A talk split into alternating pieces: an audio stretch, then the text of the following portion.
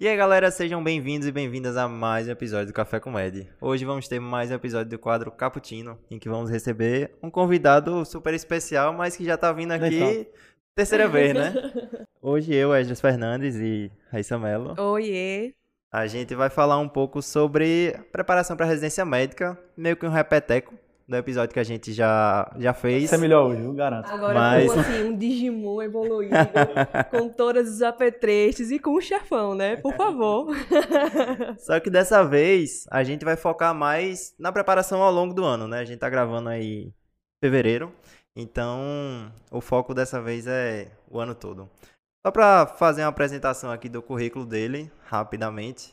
Ele tem a residência em clínica médica pelo Hospital Agamenon Magalhães, nefrologista pelo Real Hospital Português, eh, tem um título de nefrologia pela Sociedade Brasileira de Nefrologia e ainda foi aprovado como ele, né, curte ser pouco aprovado, ele foi aprovado tanto em ortopedia na, no concurso da CSPE, quanto em anestesiologia, que foi aí quando ele teve o grande estalo de criar o Elmédico Residente e atualmente ele é o CEO do Elmédico Residente. Seja bem-vindo mais uma Seja vez. muito bem-vindo, Prazer estar mais uma vez aqui.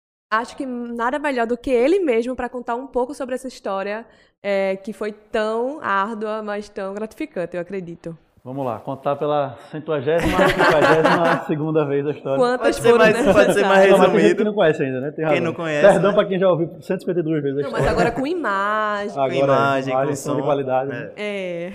É. Bom, é, sou Bruno, né? Sou, sou médico natural aqui de Recife e minha história começa é, praticamente quando eu terminei a faculdade, em 2012. É, na verdade, dois anos antes de terminar a faculdade, né? Vamos voltar um pouco antes. E quando eu não sabia ainda direito o que, é que eu ia fazer de prova de residência, qual especialidade eu ia seguir, né? tinha uma ideia de que eu queria ser ah, nefrologista por influência da minha mãe, do, do meu avô, que também era nefrologista, mas sempre com aquela dúvida ali atrás da orelha, sem ter certeza. Né? E aí fiz cursinho para residência médica eh, no quinto ano. Como a maioria dos quintanistas não aproveita muito bem o curso, né? E segui o, padrão mesmo. E no sexto, eh, passei a me dedicar um pouco mais a- ao estudo, mesmo sem ainda ter certeza do que eu queria de especialidade, mas o que eu queria era, era ser aprovado, né? Eu não queria ah, ter que fazer mais um ano de, de residência. E ao longo do sexto ano, né, eh, eu tinha a ideia de que eu queria fazer nefrologista, mas eu fui que eu queria fazer nefrologia, mas eu fui me convencendo aos poucos de que clínica médica não era não era minha área. E muitos amigos meus diziam que eu tinha cara de ortopedista. Não sei porquê até hoje. Né? A pessoa falava que eu sou meio bruto, mas eu acho que eu não sou não. E aí fui convencido a fazer ortopedia. É, e aí na metade do ano para frente, mais ou menos do sexto ano, eu comecei a estudar, né, com essa com essa cabeça de que eu queria fazer a residência de ortopedia. Já, aí tinha, botei um opcional no último ano para rodar num serviço tradicional aqui de Recife para conhecer. E realmente gostei, né? Aquela rotina de bloco, o pessoal da ortopedia é muita resenha, então é brincadeira o tempo todo, né? Gostei da, da experiência que eu tive lá, então vamos lá fazer. E só que eu vim estudando desde o começo do sexto ano, não sei se da melhor forma, né? Eu, eu fazia o que todo mundo dizia que eu tinha que fazer. E lia, tentava ler as apostilas inteiras e tentava acompanhar as aulas inteiras.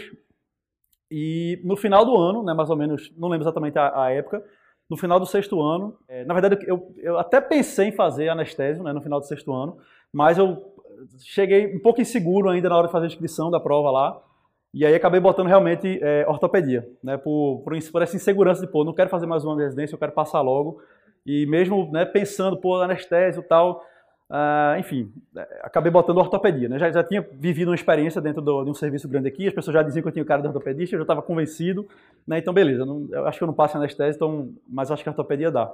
Mas por via das dúvidas, ainda coloquei anestésio em outras provas que eu fiz, né, sem ser a daqui de Pernambuco. Coloquei ah, no SUS São Paulo, anestésio, no SUS Bahia e, e não lembro exatamente qual foi o concurso do Rio de Janeiro, se foi SES do Rio de Janeiro, se foi o FRJ, não, não lembro exatamente qual foi o concurso. Mas não fui aprovado em nenhuma dessas três aí, para anestésio. Né? E essas provas elas foram um pouco antes eh, da prova de Pernambuco, né? no, no, no ano que eu fiz prova, 2012 para 2013, a prova de Pernambuco já foi a primeira vez, se não me engano, que ela aconteceu em janeiro. Então, essas outras provas tinham acontecido em outubro, novembro, né? acho que é o último em dezembro, por aí. E aí eu percebi, né, pô, beleza, eu, eu não consegui passar em anestésio lá nas outras, mas eu ainda estou muito longe para conseguir passar em qualquer coisa, né, na, em qualquer outra prova que eu fizer. E se eu continuar fazendo, estudando do jeito que eu vim estudando desde o começo do ano, nem, nem ortopedia eu vou passar, né? Sem querer desmerecer a, especialidade, mas nem ortopedia eu vou passar.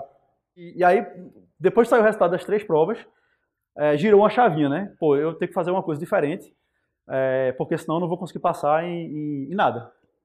Então, eu entendi que, pô, é, é eu vinha estudando o ano inteiro, de um jeito, né, que não tinha dado certo, e aí eu pensei, pô, cada vez que eu fiz, cada vez que eu fiz a prova da, do SUS São Paulo, a do SUS Bahia e a do Rio de Janeiro, eram realidades completamente diferentes, né? Você vinha preparando para o ano inteiro para uma coisa, quando eu cheguei na prova lá, pô, como assim, né? O que, que, que, que eu fiz o ano inteiro, né? Que não, né, não serviu para esse preparo, para essas provas. E aí eu entendi, não, velho, eu vou ter que estudar, eu tenho que focar na prova que eu vou fazer, né? No concurso que eu vou fazer que, eu, que, é a minha, que é a minha preferência. Então, eu ainda tinha um pouco mais, uns dois meses, né, até a prova da, da SES aqui de Pernambuco, desde, desde o último resultado que eu, que eu tinha, da última prova que eu tinha feito. E aí, juntei, me juntei com alguns amigos e a gente pegou as provas antigas inteiras da SES, da SES de Pernambuco, destrinçamos ela inteira, todas as provas de R1, eu acho que até de R+, também na época, a gente fez todas as questões, e a gente conheceu de fato, irmão, pronto, agora eu sinto que eu conheço o meu inimigo, né, que é a, que é a banca. Quando eu, quando eu fui fazer a prova, as outras provas, eu, eu senti que eu fui muito ali eh, na inocência. Né? Achando que eu estava preparado, achando que eu conhecia. Já tinha feito algumas questões ao longo do ano, simulado do cursinho e tal, mas não se compara né, a, a uma prova de residência a um simulado de, que você faz ao longo do ano no cursinho. E pronto, então fizemos esse preparo, né, eu e alguns amigos, é, focados na banca de Pernambuco, e aí o resultado foi, foi assim, muito, né, muito melhor. Nas provas de, de, São Paulo, de Rio de Janeiro e, de, e, e da Bahia, eu, eu, tinha ficado muito longe das vagas. Eu lembro que em São Paulo eu fiquei em 600 e pouco do remanejamento, do resultado. Então, acho que são cento e poucas vagas de uhum. anestésio, e eu fiquei 600 e pouco, né, ou seja, 700 e pouco. Sul São Paulo. Sul São Paulo. Foi muito ruim. Foi muito ruim o resultado. É, só que para Pernambuco, eu fiquei, eu acho que minha nota nesse ano foi 73, e para ortopedia eu fiquei em quinto colocado, né, que foi a especialidade que eu tinha inscrito lá né, que eu estava né, inseguro de botar anestesia para botar na ortopedia porque eu fui convencido. E minha nota passaria anestesia. Né, a, aqui, com essa nota que eu tirei para ortopedia, eu teria passado em anestesia. E passava, passava, passava bem, eu acho, entre os, entre os 10 ou 15 primeiros, eu acho. A tua nota que entrou em ortopedia passava em anestesia? Passava, passaria em anestesia. Né, eu me inscrevi aqui em Pernambuco, velho, eu não estou seguro, não estou preparado para fazer anestesia. Mais que no fundo lá eu, eu quisesse, né? Uh, eu, eu, queria fazer, mas né, fui convencido e não, é o caminho mais fácil a ortopedia, então beleza, vai ser isso aqui mesmo. E foi. E aí, tirei 73, eu acho que eu tenho quase certeza que minha nota foi essa aí. E foi quinto para ortopedia e eu tenho certeza absoluta que eu passava em anestesia de primeira, foi, dentro das vagas. Tirou 73 e ainda foi o quinto de ortopedia. Foi. A galera estudou no meu ano. É, é quem te viu, quem te vê. É. E, e, enfim, eu, não lembro exatamente qual posição ficaria da anestésia, mas eu passava, eu passava acho que em todas as especialidades de, do, do, concurso. Todas, todas as, as vagas, eu consegui, todas as, as, áreas eu conseguiria entrar dentro das vagas. E aí, obviamente, né, é, passei, comecei a residência de ortopedia, mas eu fui com a visão, né, eu fui com a, deixa eu tomar só um gole d'água aqui fui com a visão de que ia ser resenha, né? Pô, eu passei um mês lá como doutorando, né? Doutorando, passei um mês no serviço e foi justamente o serviço que eu coloquei como minha primeira opção. É, e aí eu, eu passei um mês lá como doutorando. Então, doutorando, velho, não tem obrigação assim, né? Quem tem obrigação é R1, R2, R3. É muito é, diferente. É, então eu, eu tava lá na resenha, eu gostava do papo do residente, eu ia almoçar com os caras no restaurante, fim de semana eu tomava cerveja com eles, então, meu irmão, essa vida aqui é muito boa. E ainda, ainda né, é uma especialidade bem remunerada. Então é isso aqui. Mas quando eu cheguei lá, que eu vi como é que era a, realidade de um R1 de ortopedia, eu falei, bicho, isso aqui não sei se eu vou aguentar muito tempo não. E aí, é, dentro da residência, eu comecei a identificar, né, pô, a, a parte clínica, né, né que, eu, que eu não tinha desenvolvido essa, essa vontade toda dentro do internato, eu comecei a desenvolver dentro da, da ortopedia, vê que coisa, né? Talvez o fato de, de, de eu não ter sido estimulado a clinicar dentro da ortopedia tenha gerado essa curiosidade de querer né? Pô, por que, que, por que, que, eu, por que, que eu tô clinicando tão pouco aqui? E aí foi despertando essa coisa de, não, velho, eu acho que meu negócio é clínica mesmo, meu negócio é clínica mesmo. É, a rotina aqui é, é, puxada, não sei se eu vou querer passar o resto da minha vida fazendo isso. Teve algum episódio específico que te fez, pô, não tem condição não, eu preciso desistir daqui? Porque eu passei, os pacientes tudo largado, assim, aquela situação. É, é eu, não, eu não vou nem falar o nome do serviço, né, mas é, tinha paciente que estava internado lá há um ano e meio, esperando cirurgia. Há um ano e meio. Um ano e meio, internado no hospital. Cirurgia que vai fazer da ortopedia? Já cirurgia complicada, entendeu? Aí sempre tinha uma coisa, pô, é, é não fez exame, o anestesista é, cancelou a cirurgia porque estava com alguma intercorrência na hora, né? Enfim, o cara tava um ano e meio esperando, né? Isso é uma das coisas. Né? Não tô querendo falar mal da especialidade não, nem do serviço, mas você vai vendo algumas coisas, vai somando, né? Vai somando aquelas experiências e tal, e ainda mais, eu era, eu era muito jovem, inexperiente, né? E, e eu tava esperando uma coisa, quando eu cheguei lá era outra. Então, algumas coisas foram somando, algumas decepções e tal, e aí é, acabou que não, eu decidi que conversei com meus pais, com minha família e tal, não vou largar e vou fazer nefro mesmo, né? Que é um, é, por mais que eu não, não era coisa que eu talvez quisesse de fato, mas era o caminho mais seguro que eu tinha ali. Né? Meu avô nefrologista, minha mãe nefrologista, tinha clínica, meu tio também nefrologista, então era um caminho ali mais seguro. Eu também não queria. Velho, quanto tempo eu vou passar aqui procurando a minha especialidade? Né? Quantos anos eu vou fazer até achar a minha especialidade? Então acabou que ficou nefro é, um caminho mais seguro para mim. Então saí da ortopedia, estudei para clínica médica, passei naquele mesmo ano é, com a mesma nota, 73, foi isso mesmo, 73, a mesma nota no, no, no segundo ano. No segundo ano, né? Na, na, até uma coisa que a gente vai falar sobre quando se preparar, né? Uhum. Mais pra frente a gente vai conversar sobre isso. Mas eu comecei a me preparar só depois do segundo semestre, não lembro exatamente é, a, a, época, mas foi depois do segundo semestre. E passei bem dentro da clínica médica. Aí e passaria do... novamente em anestesia. Passaria novamente em anestesia. E o pior é que eu fiquei com essa dúvida aí, né? Pô, eu, agora eu já sei me preparar, né? Agora eu sei me preparar para prova, já sei a manha. Será que não vai anestesia dessa vez? Mas na hora de me inscrever, arreguei de novo. Botei clínica. eu me vejo tanto nessa situação, meu Deus. Botei clínica, não, vai ser, vai ser clínica. Vai ser aí clínica. minha nota passaria em anestesia de novo. E aí pronto, né? Agora já foi, né? Dois anos de clínica e... Dois anos de clínica e depois eu fui fazer outra prova para nefrologia. É, fiz a prova, passei também no segundo ano de clínica, né? Que é quando você faz a, a, a prova da sub. Fiz, eu fiz dois anos de nefro e, e, passei os dois anos de... Na verdade, eu tinha um colega, eu tinha um R, eu tinha um R+, na clínica, né, na clínica médica. E ele vivia dizendo, Bruno, velho, vamos largar esse negócio, vamos fazer anestésio, vamos largar esse negócio, fazer anestésio. Aí ele, ele, enfim, ele terminou a clínica, ele fez cardio, ele fez especialização e continua na cardio. Mas aí toda vez que eu encontro com ele, meu irmão, era pra ter feito anestésio, né? Aquele, Aquele diabinho, papo, né? resenha lá, né? E aí ficou, a gente conversando muito tempo. E quando eu cheguei na nefrologia, é, tinha muito essa coisa também, né, de é, pô, a nefrologia não tá legal, tal, o pessoal reclamando. E aí, será que eu faço anestesia? Será que eu volto para anestesia? Será que eu volto? Não, vou seguir aqui, vou seguir, o plano é esse, vou seguir com o plano até o final. E aí, terminei a residência de, de, de nefrologia, fiz a prova de título e comecei a trabalhar como nefrologista. E aí... E aí já foram dois anos, né? Dois anos de clínica. Dois anos de clínica e dois, dois de... Anos... Passou rápido, né? Foram na, quatro na anos, na verdade. quatro anos de residência, dois de clínica e dois de, e dois de nefrologia. E era, era uma rotina puxada, né? A rotina de, de, de, clínica nem, nem tanto. Né? O R1 é puxado, o R2 nem tanto de clínica, mas na nefro, no R1 e no R2 é muito puxado. Mas é uma curva de aprendizagem absurda, de aprendizagem, uma curva de aprendizado absurdo, porque você na faculdade você aprende o básico, né, de nefrologia, na clínica você aprende né, as coisas mais comuns, na clínica médica você aprende as coisas mais comuns da nefro, mas na nefro, que você está no ambulatório, está no transplante, está na diálise, a curva é absurda. Então você acaba aprendendo muita coisa, então, pô, é interessante, realmente, né? a especialidade é muito interessante. Ah, tem muitas áreas para você atuar dentro da nefrologia. E eu acreditava que não, eu vou encontrar aqui a minha área e vou, e vou gostar disso aqui. É, e aí eu terminei a residência, trabalhei seis meses, mais ou menos, de, me formei, terminei em março.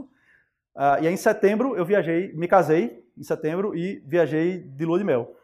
E na lua de mel eu conversei muito com minha esposa sobre minha vida, tal, meu futuro, como é que ia ser. Eu não tava. Não tava... Ótimo momento para pensar Exatamente. na vida na lua de mel. Nada para sobre, nada pra fazer de melhor.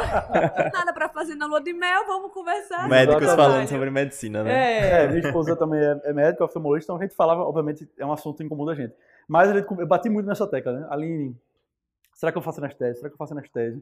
Eu ainda, ainda não. Sabe quando você. Bem, eu estava há dois anos na clínica, dois anos na NEF, seis meses trabalhando. A coisa estava indo, sabe? Mas eu não estava com aquele velho, tá faltando alguma coisa na minha vida, tá faltando alguma coisa. E aí, eu, eu preciso tentar. Eu, eu, passei, pô, no sexto ano de faculdade, eu não fiz para anestesia por, por, por, insegurança. Ah, quando eu fiz a, a, a, prova de, de clínica, eu não botei lá por insegurança, nas duas eu teria passado. Velho, eu vou, dar, vou me dar uma chance. Até porque nessa altura do campeonato, tu não tinha mais nada a perder. Tu já tinha tua residência, já tinha tua carreira firmada, assim. Exatamente, né? Eu já estava com meu título. É, se não desse, se eu não tivesse passado na prova. Tu ia continuar nefrologista. Ia continuar como nefrologista, ia continuar, né, seguir carreira nas clínicas. Exatamente. até abrir outra clínica. Não, não, é assim, era um plano B, mas que o plano A tava, tava ok, tava legal. Uma coisa é tu fazer isso como estudante ainda, Isso, começando. exatamente. Que aí, ah, vou Cheio perder. de dúvidas, É, vou perder será? mais um ano estudando, vou de vida de plantão. Outra coisa é você já é especialista, né? Já arriscar todas as fichas assim. Exatamente. É mais exatamente. fácil. Isso teve um peso importante, né? E eu também tinha o apoio da minha esposa, que já estava formada, já estava ganhando dinheiro. Então, se eu entrasse na residência, a renda da família ia baixar, mas ela conseguia segurar ali a gente e tal. Então, teve vários fatores que fizeram, pô, é, faz sentido eu tentar, né? Faz sentido eu tentar mais uma vez. E aí voltei da lua de mel 20 e pouco de setembro, comecei a estudar, me planejei, assim, num fim de semana, o que, que eu tinha que estudar para dar conta. Lógico, né? Eu não lembrava de tudo, mas eu já tinha uma noção boa, porque eu tinha feito duas provas de acesso direto, é, pra, tinha sido aprovado em duas, ortopedia e clínica, então era só mais uma prova de acesso Agora, direto mas mesmo assim, a última prova de acesso direto que tinha feito tinha 5 anos, né? 4, 5 anos, né? Tu fez 2 anos de residência clínica, 2 de nefro. Foi, tinha sido Foi no final 2014 para 2015, eu acho. Isso era 2018.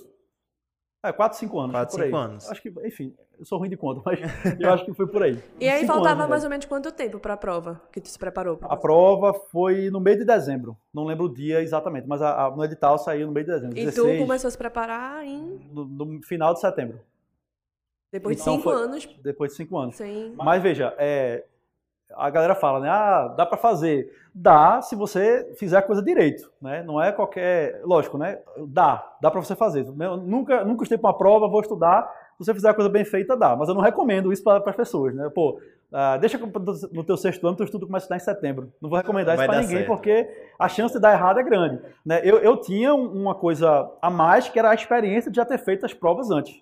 E já conhecer, já ter sido aprovado, já conhecer o processo de estudo. Então, para mim era mais fácil, né? Não, não, não, tem outra palavra, era mais fácil. É, então, me planejei para estudar dois meses, né? Muita base de questão, questão, muita questão, prova, prova, prova, questão. Diminuiu o ritmo, né, de, de trabalho. Exatamente. É, é, como eu, e, e o pior é que eu tinha viajado no Lua de Mel, passei 20 dias viajando no Lua de Mel, e eu passei um monte de plantão para frente, né? Passei 20 dias viajando, aqueles plantões que eu tinha que dar, eu passei para frente. Eu não sabia que ia, que ia fazer prova de Antes de eu ir para a Lua de Mel, eu não sabia que ia fazer prova de anestesia. Então saí passando para frente. Quando eu voltei, eu tinha que dar meus plantões que eu era contratado para aquilo e ainda pagar o povo que, que me pagou enquanto eu estava viajando. Aí, lógico, né? Foi uma confusão danada para conseguir destrocar alguns, trocar e pagar outros, e pagar depois da prova, né? Depois de dezembro. Mas deu certo, consegui me organizar. Não consegui passar tudo, né? Na, na- na verdade, nem, nem era o que eu queria, que tinha dívida do casamento Lua de Mel, cartão de crédito para pagar, então segurei algum- alguns plantões. Mas me programei bem, né? acho que fiz uma boa programação e uma boa execução. Né? É, porque às vezes a gente faz um plano né? e faz de um jeito, aí muda, e faz de outro, faz de outro, faz de outro, e acaba que você só planeja, não executa. Né? Eu, eu acho que pela minha experiência, pela minha bagagem de prova, eu fiz um bom planejamento e uma boa execução, e deu certo. Fui aprovado também. ah, eu, eu, eu posso estar enganado, mas acho que minha nota foi 72 ou 73. Eu, pronto, eu acertei 72 questões na prova, mas é, não tinha mais nada de currículo. Não tinha pontuação nenhuma de currículo. Fazia, me formei em 2012 na faculdade, né? Não tinha mais nada de, Não de vale liga, mais. de. Eu, eu nem tinha, eu já tinha me mudado duas vezes, então perdi a papelada toda, então foi só com a minha nota da prova mesmo. Então, só de cara eu já perdi aí uns, eh, muitos pontos. Eu só tinha, na verdade, ah, os 0,25 que eu ganhei de currículo pela minha nota do, Do histórico, né? do história escolar. Né? Mas as outras coisas de estágio, de TCC, de publicação, tudo foi-se. Então eu fiquei com a nota mínima ali mesmo do currículo. É, e aí de 72 eu baixei para 68, 66, algo assim, ah, por conta do currículo. Né? Mas mesmo assim eu, eu consegui entrar dentro das vagas de anestesia. E aí na especialidade, no hospital que eu, que eu coloquei como primeira opção. E aí comecei a, a, a residência, já tinha engatilhado, já estava começando o projeto do médico residente, e aí na, na própria residência, no primeiro, na metade do segundo mês, eu falei lá pro meu chefe, velho, eu vou, eu vou largar porque meu negócio é ensinar, não é, não é, não é, não é metade do segundo mês. Na metade do segundo mês, da residência de anestésia. Larguei, falei com o meu chefe, é, ele me, me concedeu seis meses de trancar, ele falou, Bruno, tu tem certeza? Eu falei, velho, eu acho que é. Faz o seguinte, tranca seis meses. Isso não é comum fazer, mas é, é, né, ele, a, a gente se deu bem e tal. Ele me deixou trancar seis meses, eu pensar, né? Pô, vai que não era o que eu queria, né? Ensinar e tal, mas tranquei seis meses e aí quando eu fui, quando eu fui, quando passou os prazos, o prazo dos seis meses, aí eu entrei em contato com ele. Velho, eu não vou lembrar o nome dele, se ele ver isso aqui ele vai ficar muito chateado comigo.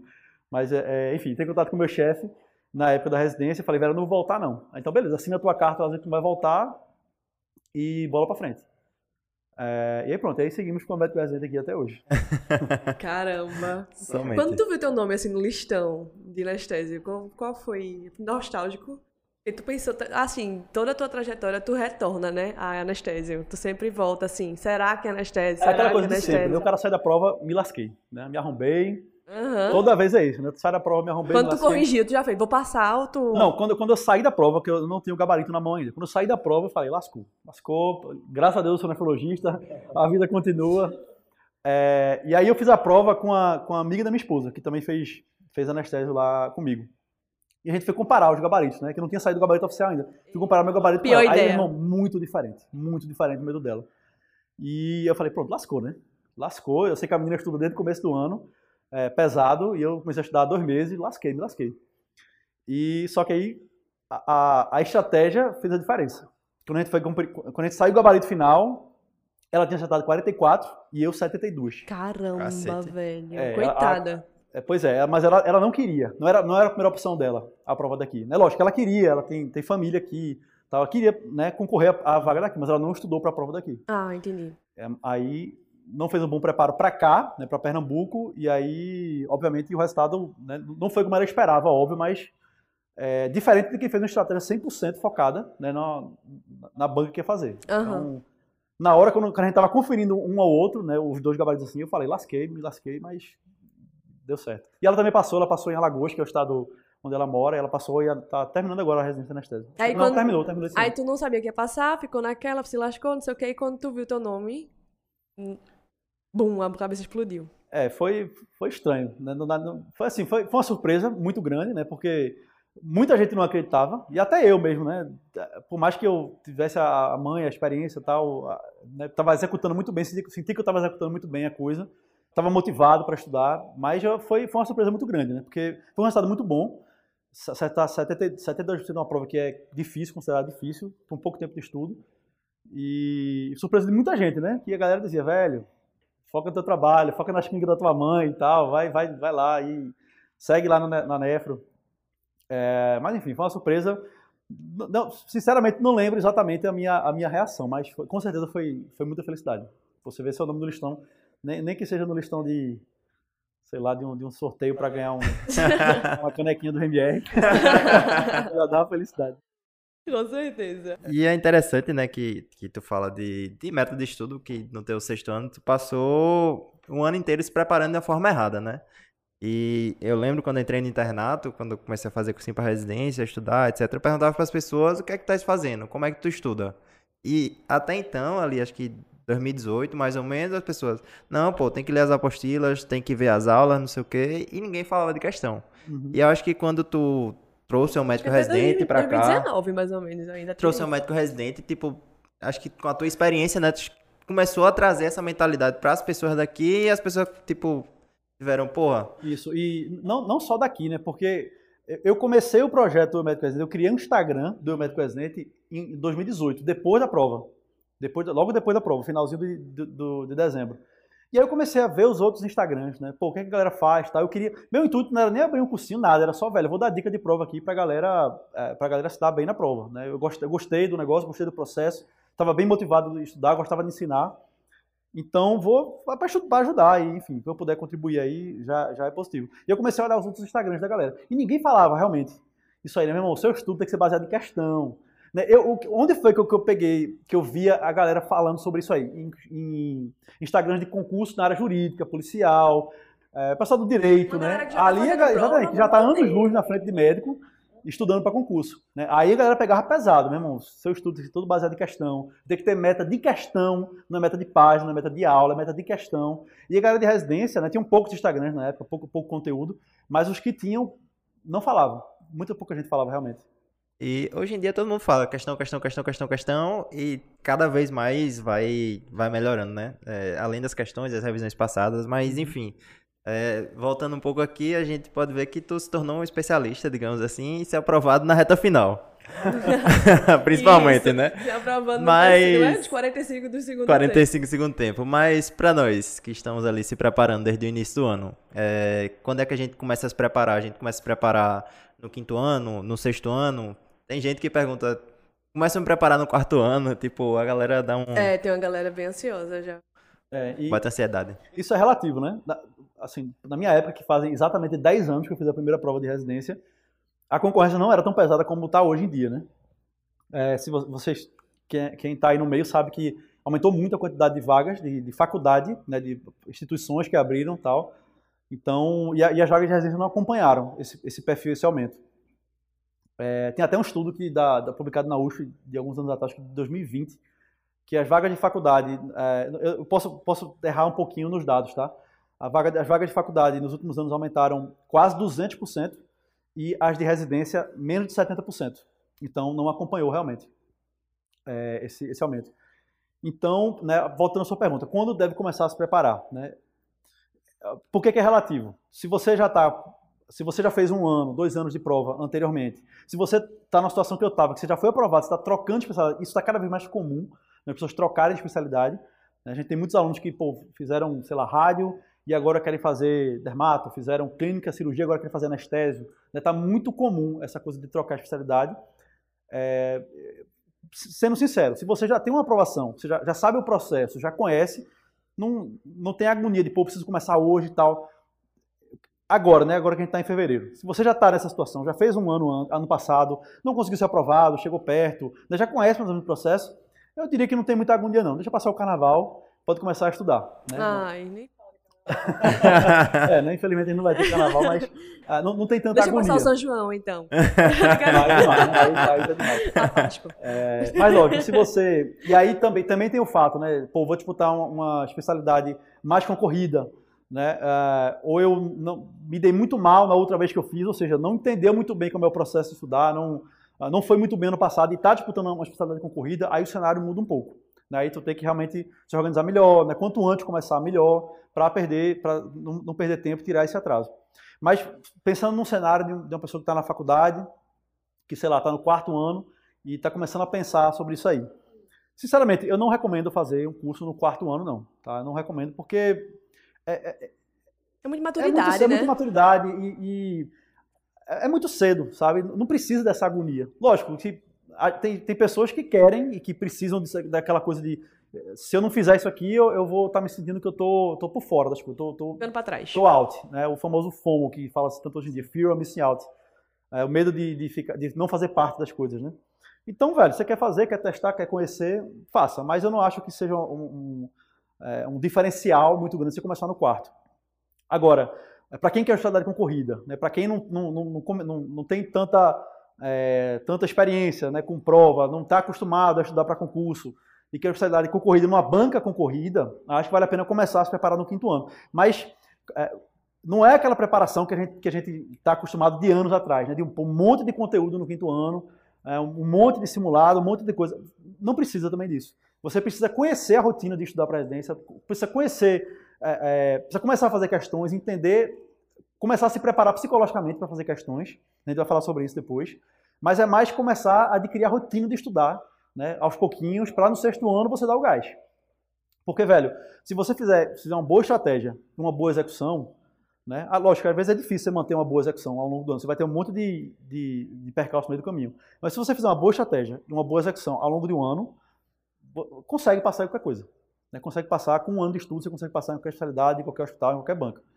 Então, o quinto ano é mais para você um, se preparar, conhecer a rotina, conhecer o, a, a, esse, esse, mundo de residência médica, e no sexto ano você dá um, dá um gás maior. É assim que eu aconselharia, por exemplo, se meu filho fosse fazer prova daqui a dois anos. Né? Ele está começando agora, eu diria isso para ele.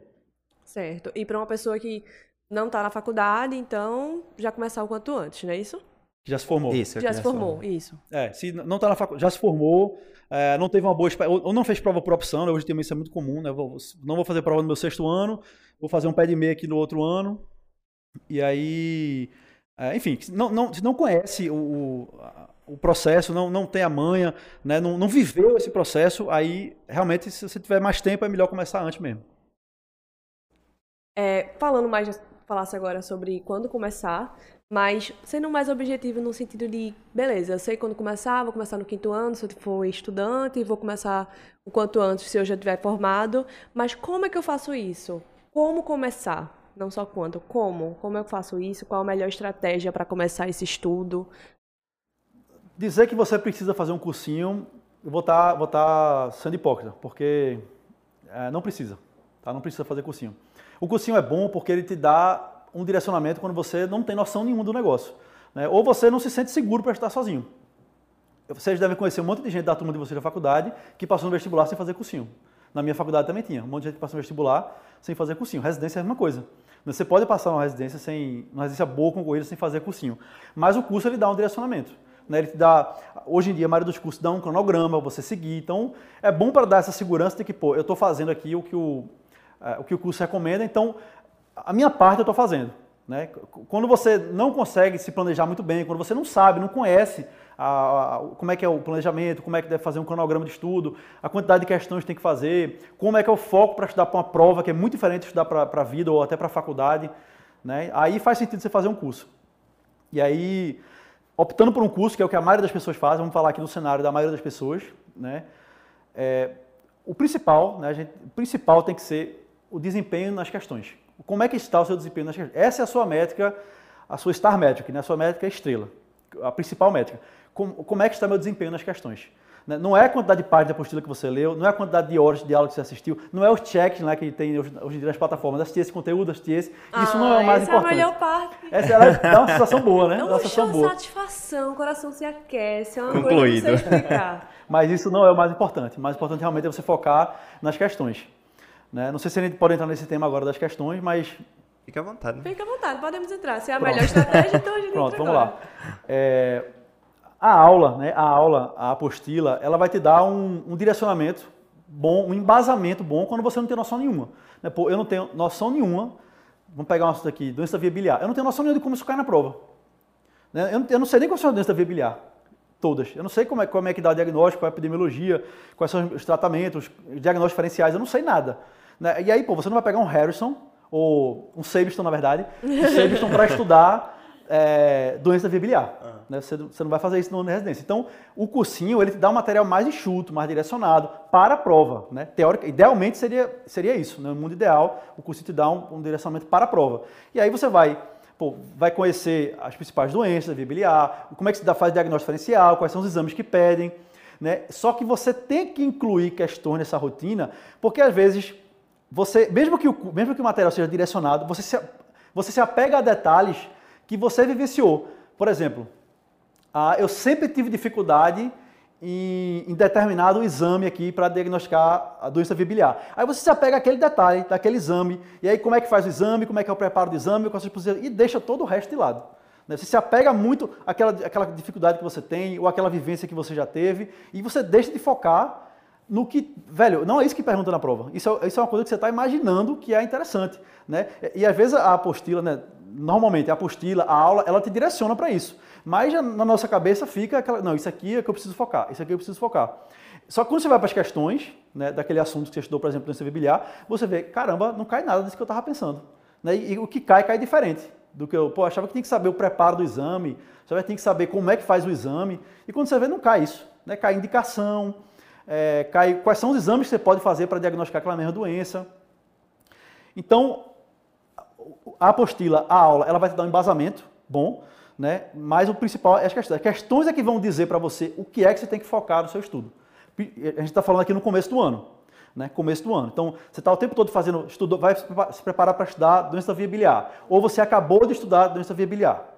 Vou fazer algumas questões daquele assunto, porque se eu fizer questões antes, eu já vou saber no material. Eu já vou apostila, direcionado. Exatamente. Eu já não vou ficar com viés seu. Né? O que é que eu quero aprender aqui? O que é que eu quero estudar? O que é que eu quero focar? Esse viés vai embora. Você fica com viés das questões. O que é que a prova me cobra? Exatamente. Exatamente. E, e, quando você faz as questões depois de assistir, né, você vê, pô, eu vi que aquele professor falou daquilo ali, eu vi isso na apostila. E aí, óbvio, né, você não pode se limitar, estudei um assunto, fiz aquelas questões, acabou. Aquele assunto já era. Você vai ter que fazer outras revisões, outras questões daquele assunto. Se você fazer prova na íntegra, se você fizer prova na íntegra, é, simulados, você vai ver outras questões daquele assunto e você vai cada vez, ah, é isso aqui que cobra, é desse jeito, é isso aqui. Então você vai levando o, o teu preparo ao longo do ano para o que é mais cobrado, o que é mais abordado dentro de cada assunto. É, quando a gente fala em se preparar ao longo do ano, sempre fica, acho que uma ponta na uma, uma dúvida na cabeça das pessoas. Principalmente quando a gente fala, tipo, é, preparo focado numa banca. É, faço o cursinho X para SESPE, cursinho Y para SUS Bahia. Vale a pena esse preparo direcionado? Eu posso fazer, por exemplo, é, um curso para SPE, digamos, e está bem preparado para fazer outras provas? O que é que, que, é que determina isso no final das contas? É, essa coisa de você escolher desde o começo do ano né, o que você vai fazer. É, a gente sabe que muitos alunos, né, muitos candidatos, por exemplo, vamos pegar o exemplo aqui de Pernambuco. Né, tem muitos candidatos aqui de Pernambuco que não querem sair daqui. Né? Pô, eu, eu, cresci aqui, eu fiz faculdade aqui, minha família toda daqui, meus amigos daqui. Então, eu não vou sair daqui. Então, minha primeira opção é ficar aqui. Então, está indicado para você fazer um curso direcionado para aquela banca específica, que é a sua primeira opção e que, e que se passar em outra vai ser ruim. Eu vou ter que mudar, ah, vou ter que pagar aluguel em outro lugar, vou ter que ir uma nova rotina, uma nova cultura de outros estados e tal. Se, se esse é o seu caso, eu indico que você faça, que você se especialize de fato na banca que você vai fazer. Mas, é, é o, que, é o, que, eu sempre venho falando, né? E a gente já conversou outra, outra vez sobre isso. Se você faz um bom preparo ao longo do ano, né, focando na sua banca ou não, incluindo questões, questões e questões, e lógico, questões da banca que você vai fazer, a chance de você ter um resultado bom em outras provas é grande. Não quer dizer que, que vai acontecer, porque às vezes a pessoa, né, o exemplo que eu falei mais cedo da, daquela minha amiga, é, ela não fez um preparo direcionado para, para a prova de Pernambuco, ela foi mal na prova. Mas será que ela fez um bom preparo para a prova de residência? Né? Será que ela fez um bom preparo? Será que fez, fez, milhares de questões ao longo do ano? Será que ela fez isso ou não? Né? Talvez se ela tivesse feito, né, pô, beleza, é, eu não me preparei especificamente para a prova de Pernambuco, mas eu fiz 8, 9, 10 mil questões ao longo do ano. Então essa pessoa vai estar muito bem preparada para qualquer desafio. Agora, às vezes, realmente, a gente não tem tempo de fazer ao longo do ano 8, 10, 15 mil questões. Né? Às vezes a rotina do, do, do sextanista, uh, enfim, o médico que se formou e está na rotina de plantão, não dá tempo. Então ele quer uma coisa mais direcionada, ele quer focar mais no objetivo dele, ele já sabe que ele quer aquela especialidade, não é como eu. Todas as vezes que eu fiz prova, eu sabia, eu não quero sair aqui de Pernambuco. Minha primeira opção sempre foi essa daqui, sempre foi ficar em Pernambuco. Então, para esse caso, que se você já sabe o que você quer, você não tem tanto tempo, aí faz sentido de você fazer um, curso direcionado. Mas, novamente, reforço que se você fizer um preparo, é, independente para qual banco você fizer, com muitas questões, incluindo, obviamente, as principais bancos que você quer fazer, a chance de você ter um resultado bom no final do ano é grande do mesmo jeito. Em várias, em várias provas. Em, em várias, várias, provas. É, é, essa foi a sensação que eu tive me preparando ano passado, né? É, na verdade, minha rotina, é, falando um pouco, a, a fazer questões. Começou um pouco lá no começo do meu internato, eu entrei no internato ali no meio do ano. E fui influenciado por um colega que estava estudando para residência. Inclusive, ele entrou em ortopedia, desistiu da ortopedia e está fazendo anestesia agora. É, é o é... padrão. Mas, enfim, ele que, que tava ali naquela rotina de estudo, começou a falar de questões e, tipo, aquilo me ajudou a fazer questões, me ajudou muito a fixar o conteúdo que eu tava no internato. Então, nem tava me preparando para residência ainda. Mas, tipo, me ajudou em conteúdos que, tipo, pô, você médico, eu preciso saber isso aqui que eu tô vendo, né? E no meu quinto ano também comecei a incluir isso e ano passado também, né? No episódio que a gente gravou, fui até olhar no, na plataforma ano passado, eu fiz quase 3 mil questões. Fora outras provas que eu fiz na íntegra, né? Então, assim, é, é, a sensação que se tem é essa. Você fazer questões ao longo do ano, tudo se preparar direitinho, você acaba tendo resultados, resultados satisfatórios, né? Independente da banca que você vai fazer. Acho uhum. que eu, eu pensava assim que, tipo, pô, talvez se eu tô me preparando só para tal lugar, não vou tão bem. Mas eu comecei a ver que isso não importa, no final das contas. Porque o que importa, assim, eu acho que é realmente aquela reta final que você vai começar realmente a fazer as provas na íntegra e ver como a banca cobra, né? Porque doença da via biliar é doença da via biliar aqui em Pernambuco, é em São Paulo, é no Rio de Janeiro, não tem muito para onde fugir, né? Exatamente. É claro que Aí às você, vezes... Você, você, tem que entender o estilo, do, da, como é que aquela banca costuma perguntar aquele assunto, isso é muito importante, né? Para quando você vai fazer é, uma prova que às vezes, pô, é, doença da via biliar, vamos pegar o um exemplo. A, determinada banca pergunta muitos exames outra pergunta muito diagnóstico diferencial, outra pergunta muito prognóstico de determinada doença específica, outra só, pô, nos últimos cinco anos sempre teve uma questão e foi de imagem, exame de imagem da doença, da doença da, das vias biliares. Então, se você faz um preparo também é, sem um direcionamento, mesmo que seja no final do ano, né, sem um direcionamento para aquela banca, é, você pode estar atrás de um candidato que se preparou focado para aquela banca. Uhum. Né? Vamos, vamos, vamos pegar um exemplo mais prático. É, estudei doença biliar, mas eu não estudei imagem. Eu sei tudo a teoria, mas eu não sei imagem. E existem bancas que só vão te cobrar imagem. Entendeu? Então, se você não tem esse viés aí de, de ter um, um, uma visão geral da coisa, né, de entender, pô, tal região cobra desse jeito, tal região cobra desse jeito, essa outra região do estado, do, país cobra desse jeito, sem essa visão geral também da coisa, é, você pode se dar mal se você não tiver o preparo né, não estiver pronto para aquele desafio. Né? Só estudei teoria, eu sei indicação de exame, eu sei avaliar é, resultados de exames laboratoriais, tudo, sei fazer diagnóstico diferencial, mas bota um exame de imagem aí, eu não sei. E aí se a banca só cobrar exame de imagem, geralmente você consegue saber isso, né? Você cobra, cobra mais exame de imagem fazendo questões antigas dela. Se você não souber isso aí, pô, vai dar uma imagem lá e você não vai saber para onde vai. E é engraçado estar tá falando isso agora de, da prova. Quando a gente foi fazer o em São Paulo, a gente foi ver o que, é que cai mais na prova, né? Aí, em cirurgia, o que mais caía, o tema mais incidente era trauma. E acho que foram, acho que umas 5 ou 6 questões de trauma, né? Foi, e aí eu falei, Esdras, bora estudar trauma essa semana, porque vai cair trauma. Caíram aí ele ignorou, questões de eu trauma. Falei, eu falei que ia cair trauma. e eu ganhei umas 5 questões. Só porque na semana que eu estudei pra, pra direcionado, eu, enfim, só porque a... a, a Deu aquela olhada, a, né? A banca Realmente, assim, é, é impressionante. Não, e, se, e, se você, e se você pegar na semana antes da prova, né? Velho, eu vou, eu vou, essa semana eu vou só resolver todas as questões que essa banca já fez. De R1, de R+, eu vou resolver todas. Pode ter certeza que umas 10 a 15 questões você vai ganhar na prova. É exatamente, foi o que a gente viu. É você a gente, que repete. É, a gente refez um bocado de questões na semana da, da, da prova, de que a gente ia fazer, direcionado realmente.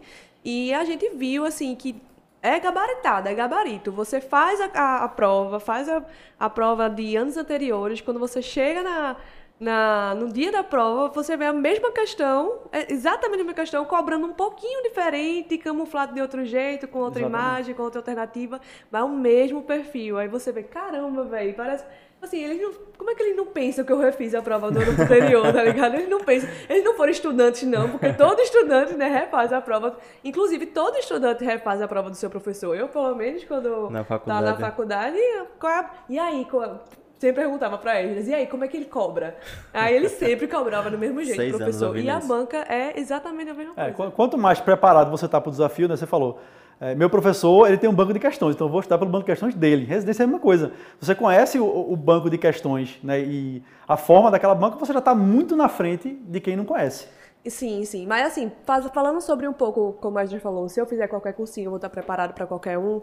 É, até falando sobre a experiência que ele teve, inclusive, fazendo a revisão de médico, que é uma coisa que tu frisou bastante. Sim, é verdade. Foi que ele, mesmo fazendo a revisão, a revisão que que queira que não, é bem direcionada para essas PE. Ele Me ajudou sempre, muito nas ajudou provas muito, que eu fiz foi. fora, né? Fora, da, ah, fora é... de Pernambuco. Exato, porque a principal coisa né, é questão. Sim. Entendeu? Questão. No final do ano você vai ter uma prova que vai ter um monte de questão. Exatamente. Né? Um detalhezinho ou outro é. vai mudar tal, a forma de cobrar, mas é questão. Como ele fez um montante de 13 mil questões, né? E aí, juntando também com a revisão do médico, acredito que deve ter sido. Ajudou muito a revisão, tipo, lembrava de alguma coisinha, tipo, aquele detalhe que você, você viu lá no começo do ano você não lembra mais. É, e realmente me ajudou bastante, assim, é, ter esse acesso a tudo isso, ao banco de questões, etc. Mas, falando um pouco de revisão, é, muita gente pergunta, né? Tô vendo as já, aulas... Já vamos pra revisão? Não, revisão não. ah, falando tá, da tá. revisão, uhum. falando das aulas, né? É, falando das aulas, é, vale a pena eu fazer anotações durante as aulas? Vale a pena eu revisitar aquelas anotações? Até que ponto vale a pena, tipo me prender a aula. É porque eu acho que cada um tem sua estratégia de estudo uhum. durante uma, a, o assistir a aula, né? Cada um tem seu cacuete, Isso. né? Tem gente que só pega, imprime os, os slides, vai grifando o que é importante, anotando um pouquinho, um pouquinho lá. Tem gente que, né? Grifação importante, a página é toda amarela. Tem, é, grifação importante, a página toda amarela, ou senão tem gente que transcreve, né, a aula do, do, do curso e etc. Ou se não faz mapas mentais e tal. A, qual é, assim, existe realmente um método eficaz para eu conseguir memorizar melhor aquela aula? Ou fica a critério? Questão. Ah, então pronto. Não, então vamos é, terminar por aqui. Vamos falar, vamos falar fazer questão, pronto, faça questão, acabou o episódio. Não, é, é, é, um método assim que é muito tradicional, né? Eu acho que nossos pais estudaram por, nossos avós estudaram por resumo. Fazendo resumo. Né, resumo. O mapa mental talvez seja uma coisa mais recente. É, anotação de aula, tudo assim, isso é muito particular, né? Eu não tenho saco de fazer anotação, não tenho saco de fazer resumo, é, eu não tenho saco nem de grifar as coisas. Caramba. Então, eu sei que para mim o que funciona melhor, a revisão, é fazendo questão. Lógico, não é para todo mundo isso, né? Não é, não é assim que funciona para todo mundo. Mas eu percebo que algumas pessoas usam o resumo, o mapa mental ou o que quer que seja, para revisar como uma fuga para não fazer questão. Né? É, é, um, beleza, é um método alternativo para que você pode usar. Né? E aí, deixa eu voltar só mais um pouco. Não adianta nada você fazer um bom resumo, né, um, todo coloridinho, todo detalhado, se você não vai usar esse material depois, corretamente. É, eu, eu não acho que uh, reler um resumo é a melhor forma de você revisar. Tá? Para revisar, o interessante é que você faça alguma coisa que vá ativar a tua memória. Você só lê aquilo ali, no máximo você vai lembrar de algumas coisas que você anotou, mas você não vai estar puxando, tentando é, trabalhar ativamente a tua memória. Então, eu não acho que fazer a anotação e revisar por aquilo ali seja a melhor forma, mas novamente, isso é uma coisa pessoal. Tá? É, tem gente que usa flashcards, tem gente que usa é, questões, enfim, outras metodologias ativas, até é, gente que gosta de dar uma aula, sobre preparar uma aula sobre aquele assunto e, e, e dar aquela aula para ela mesma, para enfim, para os amigos, para para o irmão mais novo, para o pai, para a mãe, enfim. É uma forma também de você estar, tá, pô, eu, se é uma aula, eu preciso lembrar de algumas coisas, né? pelo menos o mais importante para apresentar aquela aula. Então é uma forma de você ativar a sua memória. Mas eu não acho que, eu, Bruno, tá, particularmente, não, não acho que fazer resumo, fazer ainda mais resumos grandes, né? Uh, transcrever na aula, transcrever na apostila, para ler depois, seja o, o, método mais eficiente. Mas lógico, tem gente que só consegue assistir aula assim. Né? Eu sei que tem gente que só não consegue assistir aula se não tiver um caderno do lado anotando as coisas. Né? Não consegue ler um livro, uma apostila, uma coisa, se não puder marcar do lado ali ou anotar do lado as coisas mais importantes. Se esse é o seu jeito, se você funciona desse jeito, beleza. Agora o importante é você avaliar se o jeito que você está fazendo já há muito tempo, que é o seu jeito, se ele funciona de verdade. Entendeu? Porque beleza, você está lá desde o começo da faculdade, eu só estudo fazendo resumo. Mas quando você revisita, relê o seu resumo, você de fato está revisando, você consegue estudar para as provas da faculdade só lendo o seu resumo, você consegue fazer uma bateria de questões de, alguma, de, algum assunto específico para a residência só baseado no teu resumo. Se está funcionando para você, continua assim. Ótimo. Mas para mim não funciona. Eu sei que não funciona. Então, a, a, forma de revisar, a forma de você utilizar os materiais é muito particular. Agora, o importante é você estar tá sempre buscando a eficiência da coisa. Se aquilo funciona para você, ótimo. Agora, se não funciona, vale a pena você tentar mudar de método. Eu sempre ouvi isso também. Sempre ouvi que na faculdade eu não fazia questão, né? não, não tinha esse hábito de, de, estudar por questão. E não fazia resumo, fazia nada, então o que, que eu fazia? Pegava xerox da galera para estudar, né? que tinha anotado. E nem sempre funcionava, né? às vezes funcionava, às vezes não funcionava, às vezes ia bem na prova, às vezes não ia. É, mas quando eu tive que me virar, é, né? eu mesmo estudar para uma prova tal, eu não tinha saco fazer resumo, então, velho, eu não tenho os resumos aqui, né? eu não, ah, eu não enfim, eu tenho um acervo de questões para fazer, um banco de questões que está ali, o comentário do professor revisando aquele assunto, então vou tentar esse método. E aí, né, com o tempo, lógico que não foi no primeiro ano de, de, de estudo para que eu percebi isso, mas com o tempo eu percebi que, velho, esse é o método é o mais eficiente para mim. E, e, talvez as pessoas ainda não tenham essa consciência, mas eu acredito que seja o mais eficiente para 95 a 99% das pessoas. Né? Mas às vezes a gente quer um método que doa menos, né? Porque dói. Você fazia a questão lá e, velho, eu acabei de estudar esse negócio, eu errei, não é possível. Dói, dói. Dói demais. Né, velho, eu estudei esse assunto já duas vezes e errei de novo a questão. Inclusive acontece muito assim. Eu já fiz uma questão igual a essa, duas vezes, e eu errei pela terceira vez. né, velho, será que eu sou burro? Será que eu não aprendo? Isso dói, mas faz parte do processo. E às vezes a gente quer fugir dessa dor, né? Fugir dessa dor de, velho, será que eu não vou passar na residência? Será que eu não consigo aprender as coisas? E aí você vai para o método mais fácil, mais simples, que dói menos, que é sem querer menosprezar, mas só ler ali o meu resuminho. É, falando desse, desse lance de, de, de doer, Ai, meu Deus falar o exemplo de, de Rai, a gente fez cinco provas né, ano passado, e na primeira prova que a gente fez, caiu o índice de Bishop. Ai, meu Deus aí, do céu. tipo... Me lembro que ela... eu lembro. É, ah, é, colo, colo do útero, prepara colo do útero. Me lembra, para tudo. Aí, é, ela, fez, ela, ela me contou depois, que é isso aqui, não sei o quê. Pô, isso nunca mais vai cair. A outra prova que a gente fez, caiu de novo. Caiu de novo. Aí ela fez, não é possível não. Não vai cair de novo não. Então, se caiu duas caiu vezes essa merda, não vai cair mais. e aí, tipo, foi quando a gente tava em São Paulo que a gente aí fez duas provas, provas, caiu caiu nas quatro provas que a gente fez, caiu. E aí, Grava na outra aí, prova... índice de Bishop, já, já anota. Vai na... cair. Não, foi. foi na... Caiu em três provas. Aí na quarta prova ela fez, pô, eu preciso saber o que é isso. Me explica aí, vai, amor, me explica. Aí eu expliquei a ela, caiu de novo e dessa vez ela acertou. Acertei. E foi assim, quando eu vi que eu acertei essa questão. Meu Deus do céu. Só pelo fato de eu ter acertado esse índice, eu meu Deus, eu acertei. Finalmente. Na Vera, acertou na prova mesmo. Na, na prova. Vera, na prova mesmo. Na, na prova. É, é, isso que é estudar para residência. Você vai se lascar o ano todinho, mas na prova você vai acertar.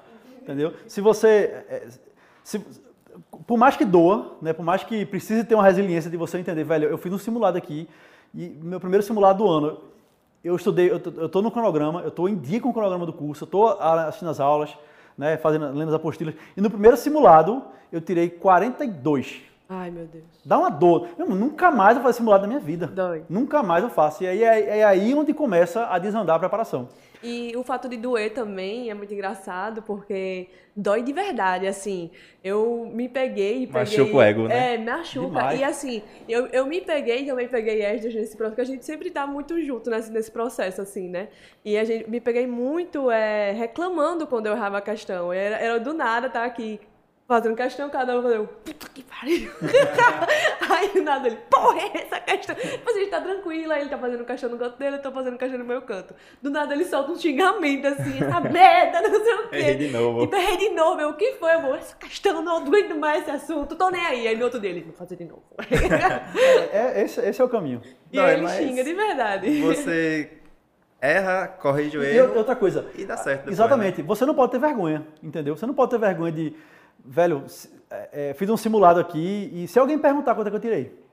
Alguém, e outra coisa, para mim mesmo, às vezes você tem vergonha de você mesmo, né? Pô, uhum. Eu fiz seis anos de faculdade, eu já estou em dia com o curso. O que é que eu estava fazendo esse tempo todinho? Né? A, a, sensação que eu tinha era essa. Meu, onde é que eu passei os últimos seis anos da minha vida? Que eu não consigo acertar 40% de um simulado de, de, de medicina. É. Né? Dói a única demais, coisa que eu sei. E dá a sensação de, meu irmão, não vai dar certo, eu vou abandonar esse negócio, eu não vou falar para ninguém porque eu não vou fazer mais prova. E aí vou seguir só na minha, nas aulas, nas apostilas, porque não dói.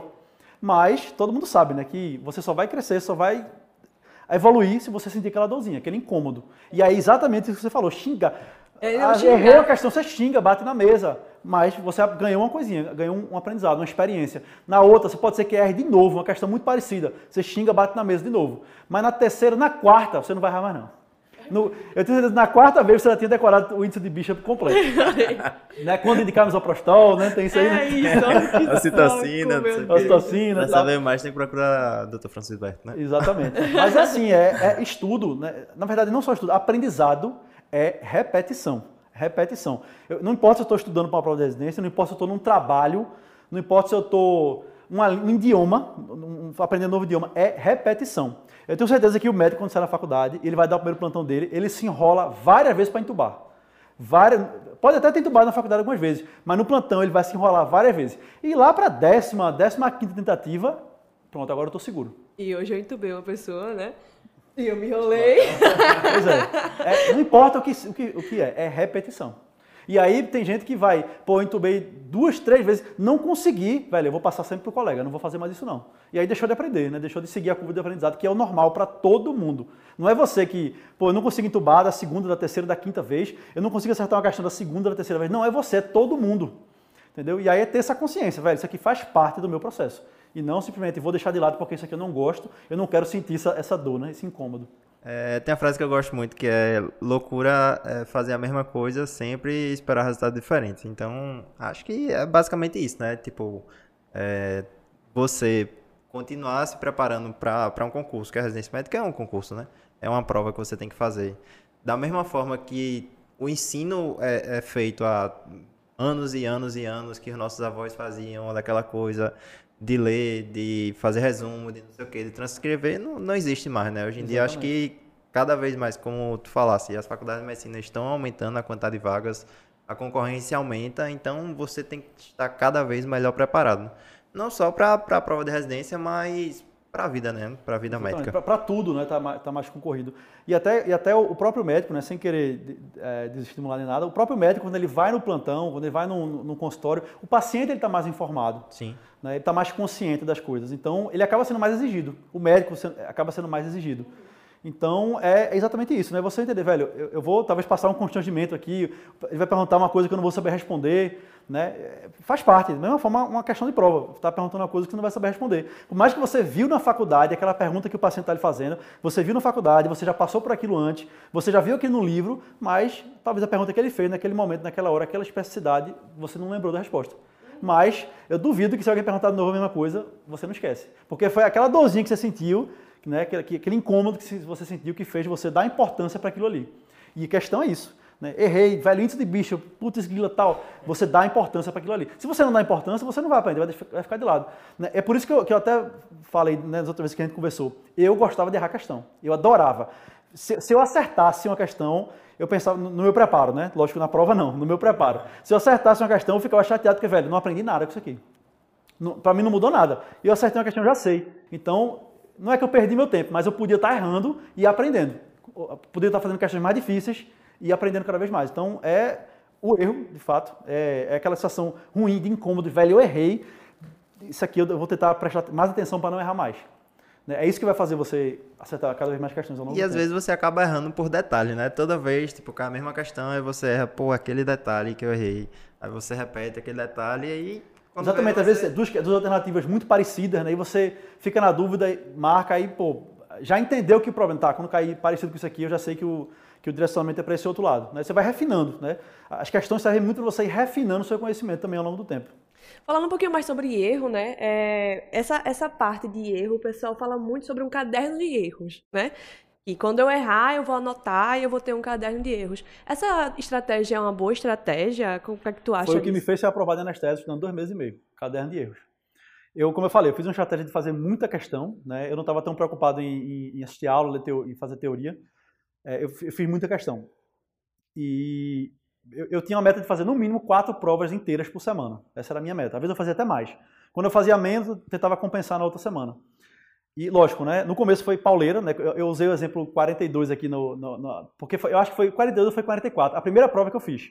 Né, Faltava dois meses para a minha prova, acho que dois meses e pouquinho, e eu tinha 44 né, no meu primeiro simulado que eu fiz. Então eu, tinha que, eu sabia que eu tinha que acertar 70 para cima para garantir. Isso quando tu já era nefrologista. Não, quando eu estava estudando para anestésia. Ah, quando tá... Na, na última vez, né? Na- Então, na- quando- exato, exatamente, já nefrologista. É, acertei 40 e poucas, 42 ou foi 44, algo assim. E eu tinha, eu tinha ainda quase 30 questões para crescer, né? Ao longo do, desses dois meses e pouco de preparo. Então, eu já tinha lido, ouvido falar dessa técnica, eu acho que eu nunca tinha usado antes, mas eu tinha ouvido falar dela. E naquele momento fez sentido para mim, velho. Eu preciso aprender rápido, eu não posso ficar perdendo muito tempo.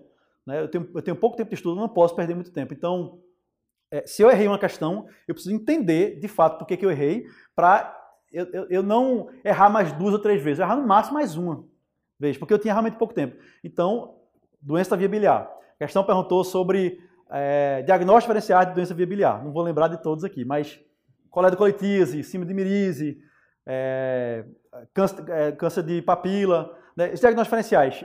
O que, o que, o, qual é o- a clínica, quais são os achados, quais são os outros exames que eu tenho que saber para fazer esse diagnóstico diferencial. E se eu não sabia isso aí na hora da questão, eu já fazia um- uma coisa bem objetiva. Diagnóstico diferencial de doença biliar. Exames, é, exames laboratoriais. Ou quadro clínico do paciente. E anotava tópicos assim, pronto. Isso aí já foi.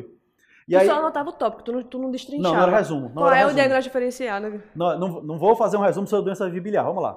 Epidemiologia. mete- Não era isso. Isso aí Era eu perderia só o muito que eu errei, Era só da diferencial. questão.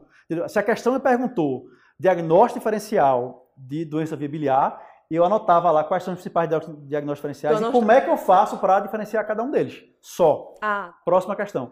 Né, Eu, eu- eu já, eu já fiz um vídeo no, no YouTube sobre caderno de erros, eu acho que eu usei o exemplo do aleitamento materno. né? Sempre tem pergunta, qual a diferença da, da, da composição do leite materno para o leite de vaca? E isso eu, eu sou ruim de decorar.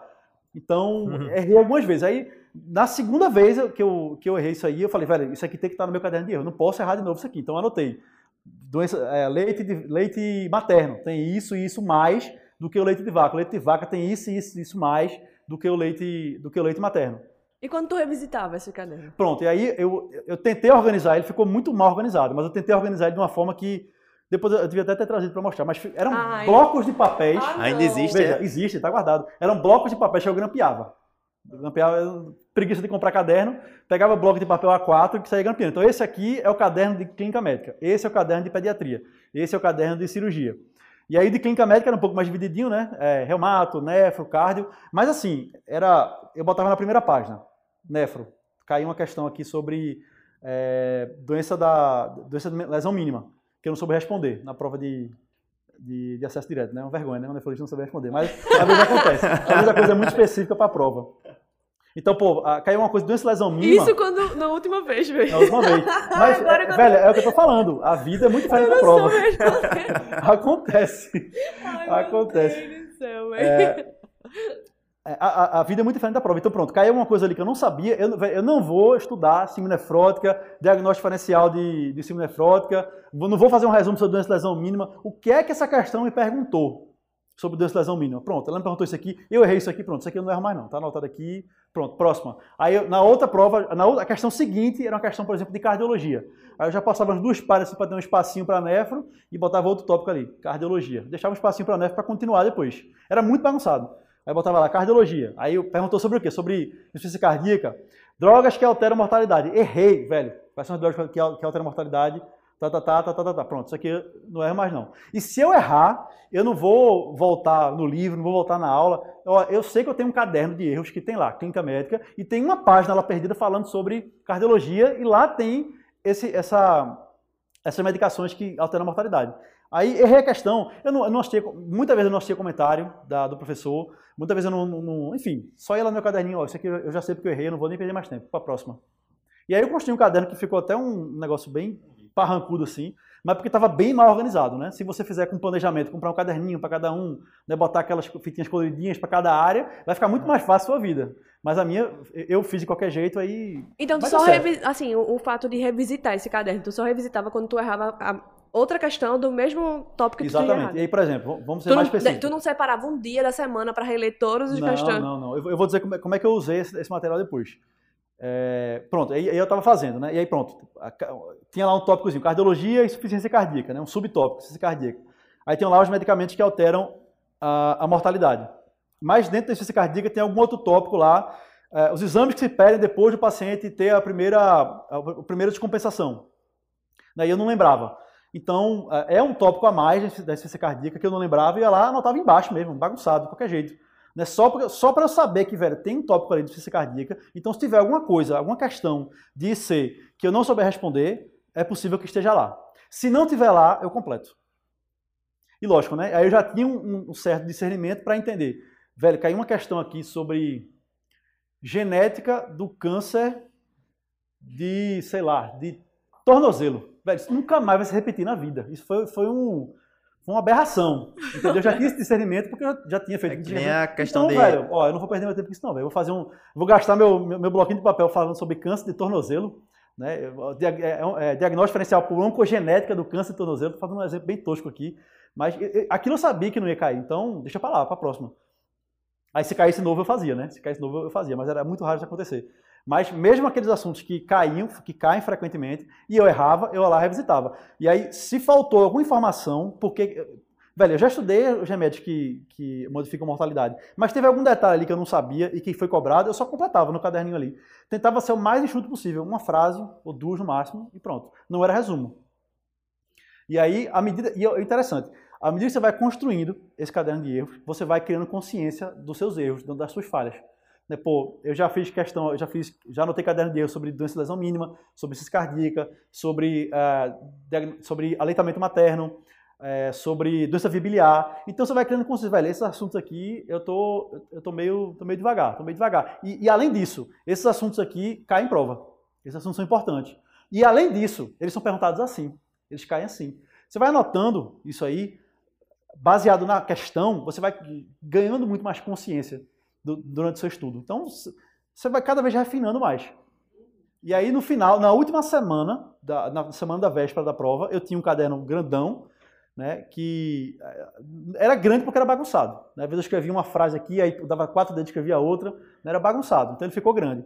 Mas assim, vou dizer que tinha, sei lá, umas 150 páginas, vou chutar, 100, 150 páginas. Mas se você fosse enxugar, botar no Word, não dava 20 no, no documento New Word, né? não dava 20 páginas. Aí eu peguei reli aquilo tudinho na véspera, na semana da véspera, e pronto. Foi como é que eu, como é que eu revisitei o meu caderno de erros. Assim, pontualmente. Mas eu sempre revisitava ele cada questão que eu errava novamente. Entendi.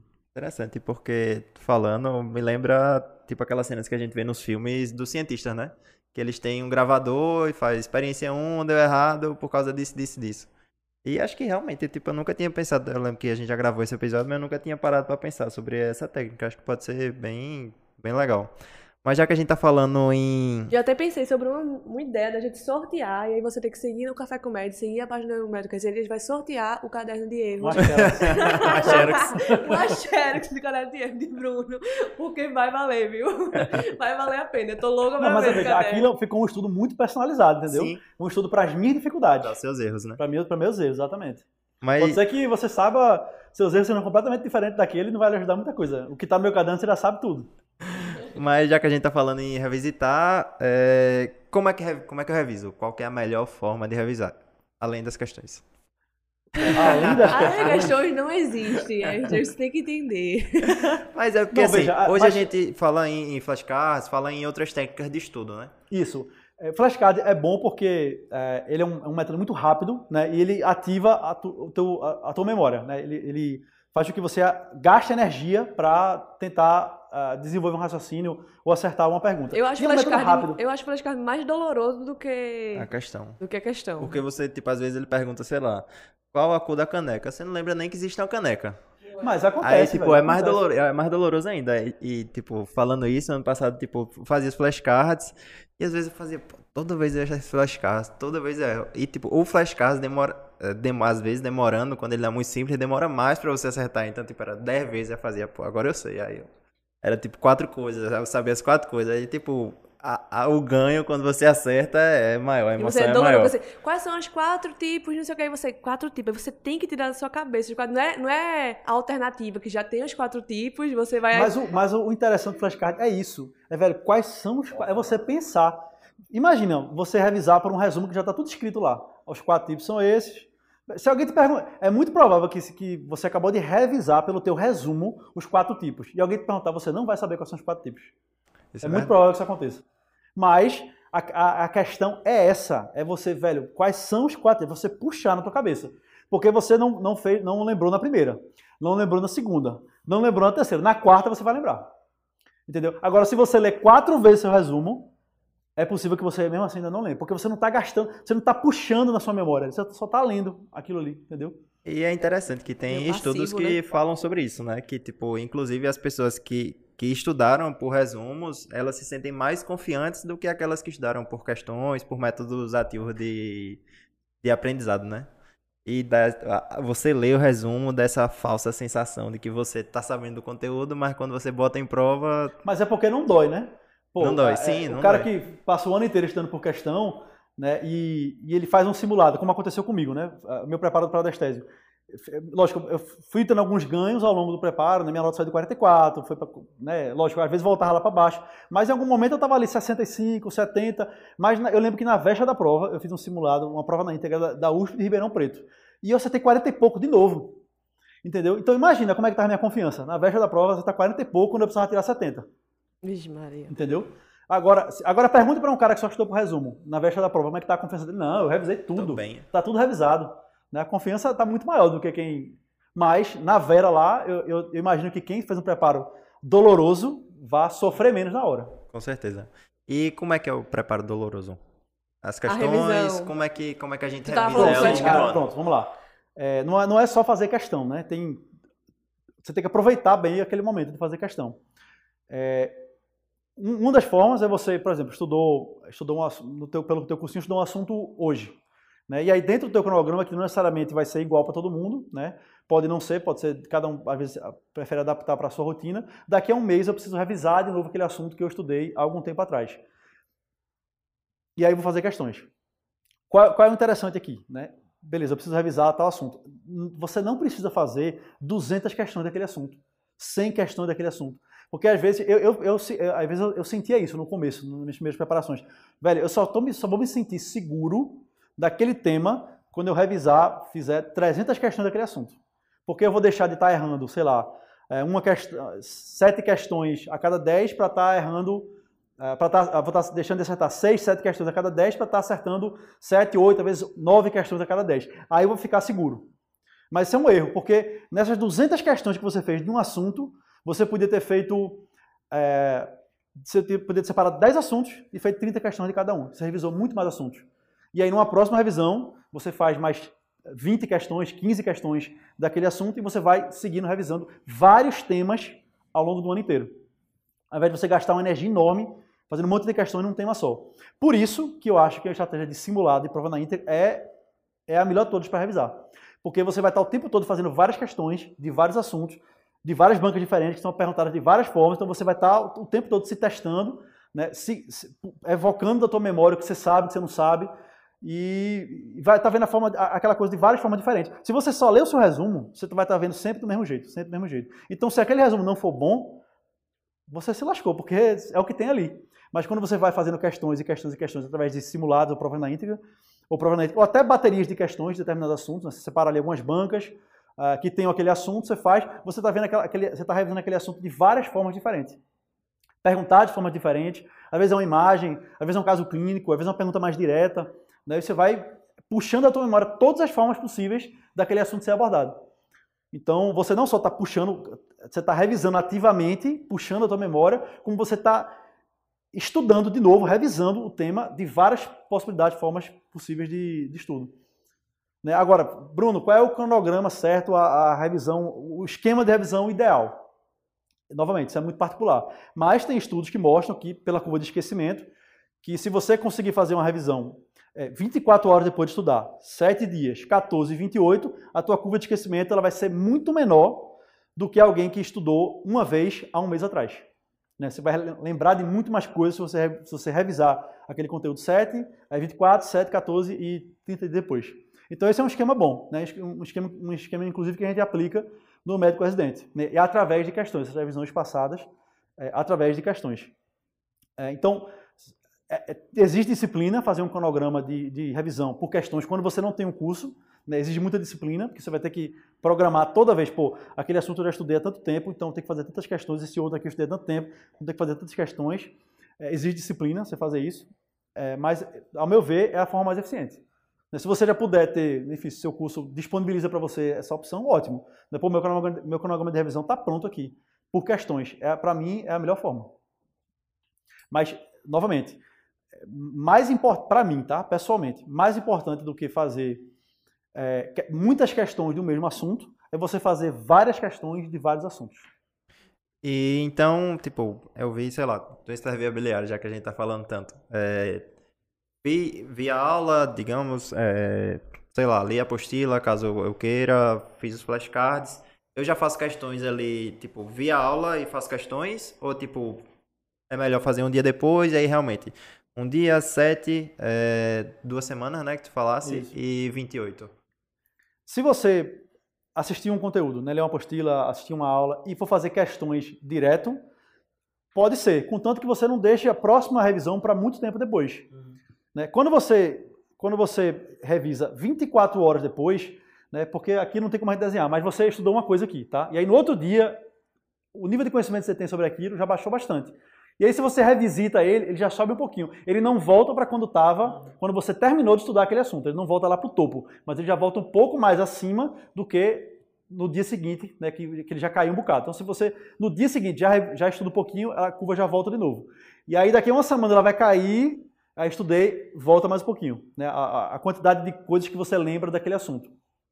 Então, fazer um dia depois ou no mesmo dia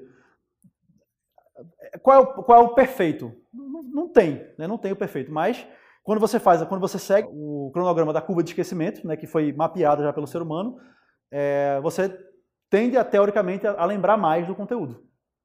Então a questão é, quando você faz uma questão depois, quando você faz uma, bateria de questões depois de estudar, você está revisando. Você, o seu objetivo é revisar. Então é melhor que dê um tempinho. Então, se você quer revisar, agora se você quer complementar o seu estudo, você quer aprofundar um pouco mais, beleza. Não tem, não tem a melhor estratégia. O importante é fazer questão. Até porque dependendo pode dar uma falsa sensação de conhecimento também, né? Eu vi Exato. a aula aqui agora, pô, acertei 10 é, questões também, mais, não precisa revisar mais. Ainda mais, né? Se você pode assistir a aula, agora eu vou fazer 200 questões desse assunto. Você vai sair lá, meu irmão, um especialista naquele assunto. Agora, se você não voltar nele, daqui a três meses é como se eu não tivesse nem estudado aquele assunto, não vai lembrar de quase nada. E depois desse mês, como é que eu revisito o assunto? Prova na íntegra. Prova na íntegra. Prova na íntegra. Pode ser certeza, se o assunto for importante e você fizer uma prova na íntegra por semana ou mais, você vai ver aquele assunto várias vezes ao longo do ano. Então, assim, é, pelo menos acho que é o que vocês seguem aqui no é Médico, né? É, vocês seguem esse cronograma 1, 7, 14, 28 e depois o aluno vai revisitar esses assuntos na, na prova na íntegra. Exatamente, né? nos simulados e nas provas na íntegra. Né? A gente disponibiliza toda semana um simulado novo. Né? Nem todos fazem, né? mas se, se, se cumprir aquela, aquela, aquela carga de, de questões, ele, ele, vai ter uma revisão muito eficiente, né? porque ele vai ter feito, vai ter seguido a curva de esquecimento, 24, 7, 14, 28, e ao longo do ano vai passar também o restante do ano vendo algumas questões pontuais e, e revisitando aquele assunto. Então, para resumir, assim, a revisão ela acontece, ela não é aquele, porque acho que a galera tem muito esse essa ideia da cabeça de que a revisão só começa em agosto. A revisão só começa a Pode acontecer começar, em setembro. Agora você vai ter muito mais trabalho, porque alguns assuntos você vai ter que estudar de novo, você não vai revisar. Tem que começar. Velho, eu estudei em janeiro, arbovirose, e só fui pegar de novo em setembro. Quando começar a revisão deu médico. Você não vai nem lembrar a classificação da dengue mais, entendeu? Então vai ter que estudar de novo. Não é uma revisão. Então né? a revisão acontece, na verdade, é o tempo todo. 24 horas após o que você estudou. O tempo todo. E se você é, estudou na, sexta, na, na quinta-feira um assunto, na sexta você fez a bateria de questões e no sábado tem um simulado, tu está revisando no simulado. Então é o tempo todo. No, no, sábado seguinte, no fim de semana seguinte, se eu fizer outra prova na íntegra, outro simulado, cair alguma questão naquele assunto, você vai estar tá revisando de novo. E aí eu me preparei o ano todo, fiz minhas revisões, fiz meus simulados na íntegra.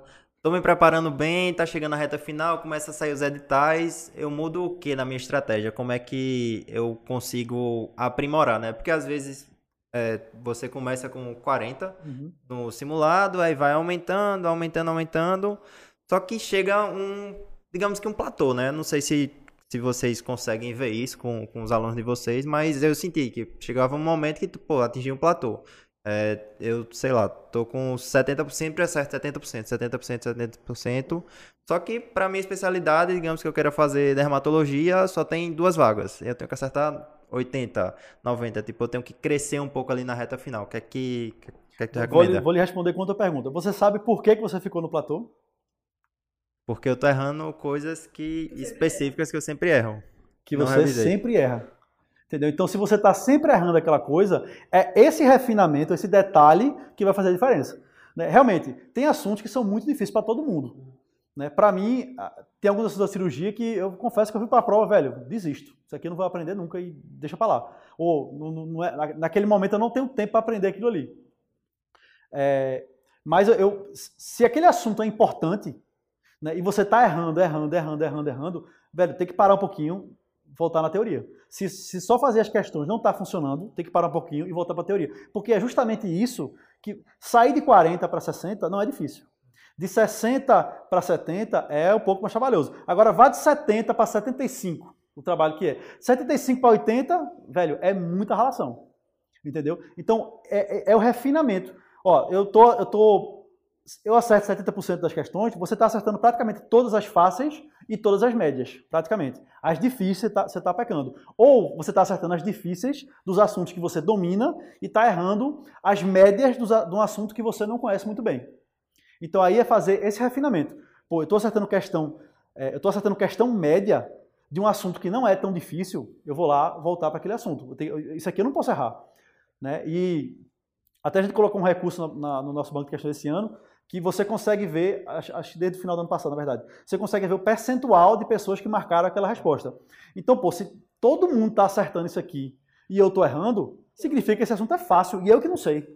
Então, aquilo ali eu tenho que refinar, eu tenho que dar uma voltada na teoria, acessar um conteúdo mais rápido, né, para ou talvez trabalhar uma, uma, bateria de questões daquele assunto específico, para você ganhar mais know-how para você ganhar mais conhecimento naquele assunto específico. Né? Da mesma forma, se tem um assunto que que todo mundo está errando, né? Pô, todo mundo erra, e inclusive você, mas você quer sair daquele platô de 75, quer começar a puxar os 80, tu vai ter que acertar as questões que todo mundo está tá errando. Entendeu? E, e às vezes a questão é difícil, o assunto é difícil, mas é esse refinamentozinho, né? E aí o caderno de erros ajuda muito nisso aí, porque você vai se conhecer, né? velho, eu, já, vi, já vi essa questão aqui, essa mesma questão, eu já estou voltando aqui nesse meu caderno de erros pela terceira vez. Então, esse assunto aqui, eu tenho uma certa dificuldade nele. Né? Talvez se eu aprimorar meu conhecimento nesse, caderno, nessa, nesse assunto, eu, eu, vou acertar as questões seguintes não vou precisar mais voltar nele. E aí já é um ponto a mais que eu estou ganhando. E aí vai refinando, vai refinando, vai refinando, ajustando. Não é fácil. Não é fácil sair de 70 para 75 e mais difícil ainda de 75 para 80. Mas é refinamento. E aí é uma coisa muito pessoal. Né? Não, não é a, a, quem acerta 70 sabe a mesma coisa de quem acerta 70. Todo mundo que acerta 70 sabe a mesma coisa. Não. Às vezes um cara que acerta 70 sabe muito bem um assunto que é difícil para a maioria. E outro cara que acerta 70 tem dificuldade em assuntos que são fáceis. Entendeu? Aí você vai ter que refinar de acordo com quanto você se conhece. E aí o bom de fazer questões e o bom de fazer caderno de dias é que você vai se conhecer. E aí você vai refinar para o que você precisa. Não é, é, pô, o que é que eu preciso fazer? Quais são os assuntos que eu preciso aprender? Quais são as questões que eu tenho que fazer para tirar 70, 75? Não é isso, é o que você precisa para tirar 75, 80.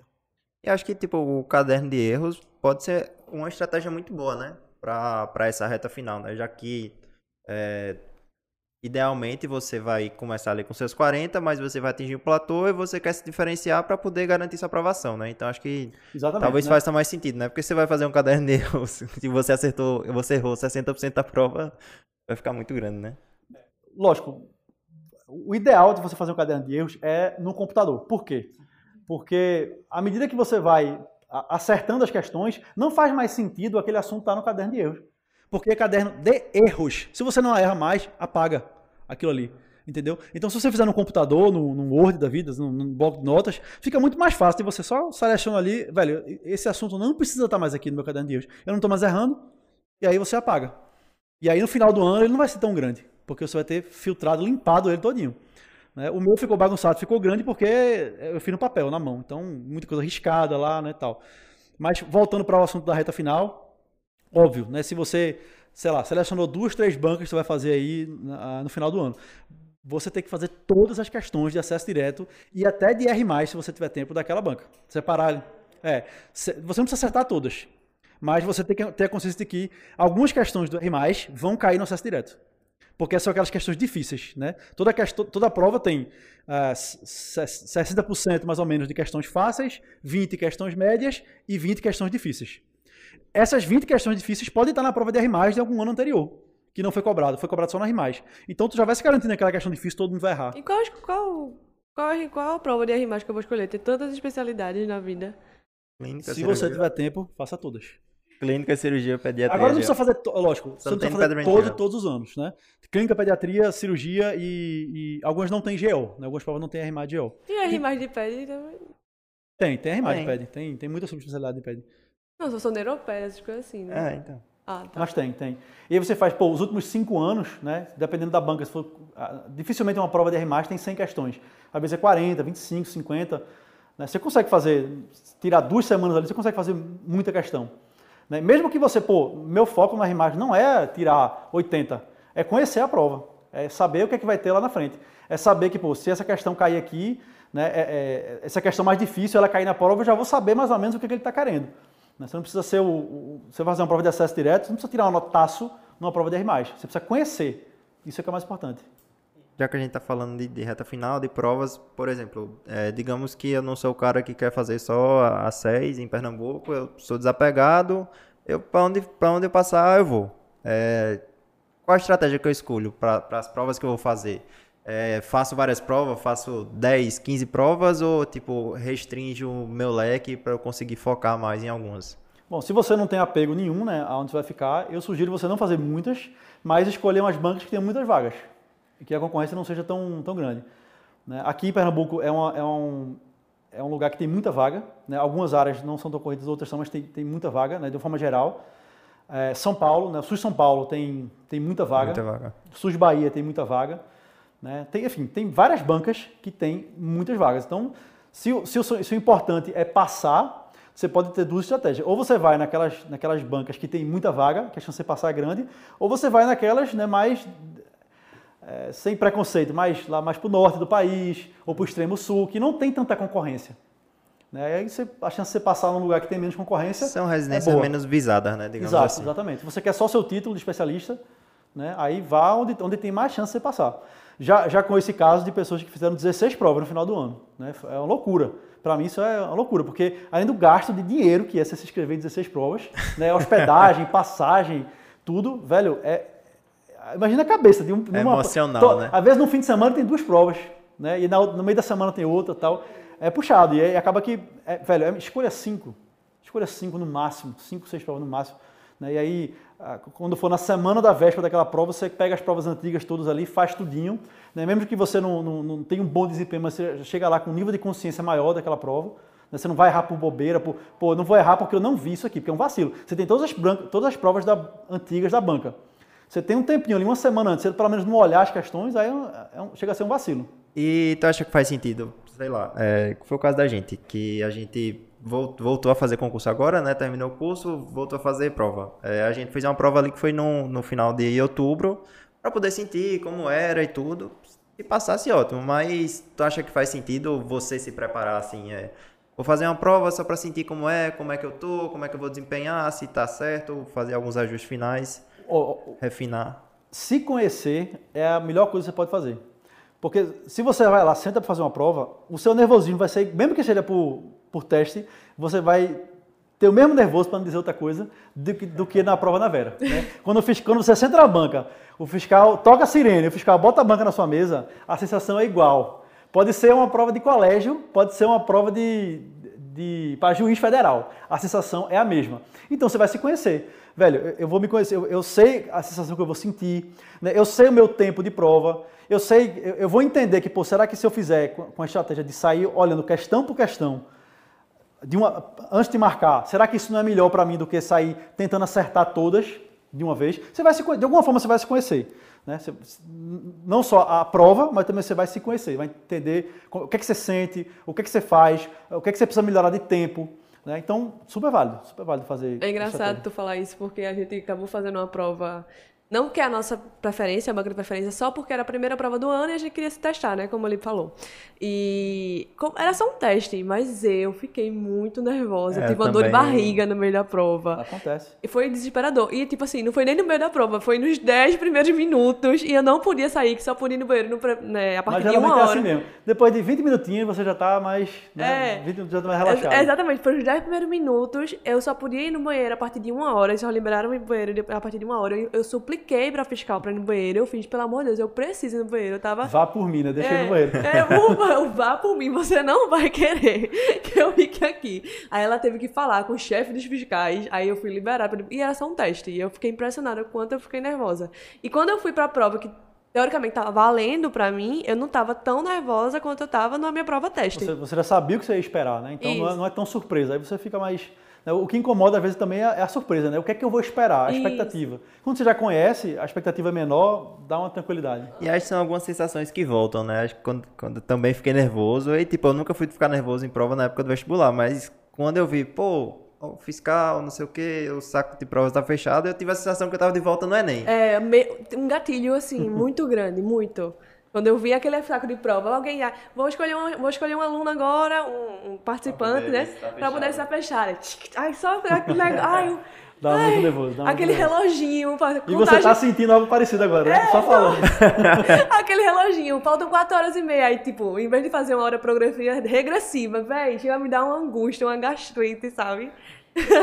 gastura. É e, e, isso é a mesma coisa da questão, né? Você vai sentir esse incômodo, essa dor. E quando você, se você passa por isso várias vezes, a, a, o, resultado, o, o, esperado é que, pô, nas próximas seja mais tranquilo. Né? Então, se você faz um monte de questão ao longo do ano, é, é, o esperado é que na prova as questões sejam mais tranquilas para você, comparado com alguém que não fez tantas questões, ou que, como acontece, não fez nenhuma questão ao longo do ano. Mas aí eu me preparei bem, comecei a fazer o curso lá no começo do ano, vi as aulas, fiz as questões, revisitei as questões, fazia as provas na íntegra, escolhi as provas que eu vou fazer, fiz minhas provas testes, mas muitas vezes a cabeça durante o ano dá uma fraquejada, né?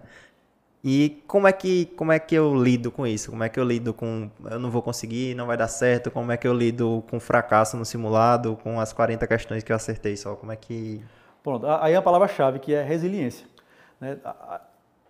Você vai, passar um monte de aperto no seu, no seu preparo. Seja as decepções com as suas notas, a sensação ruim, seja o fato de atrasar o cronograma, seja o fato de que achou que ia conseguir fazer um planejamento e quando viu deu tudo errado aquele planejamento, vai ter um monte de coisa ruim que vai acontecer ao longo do teu preparo.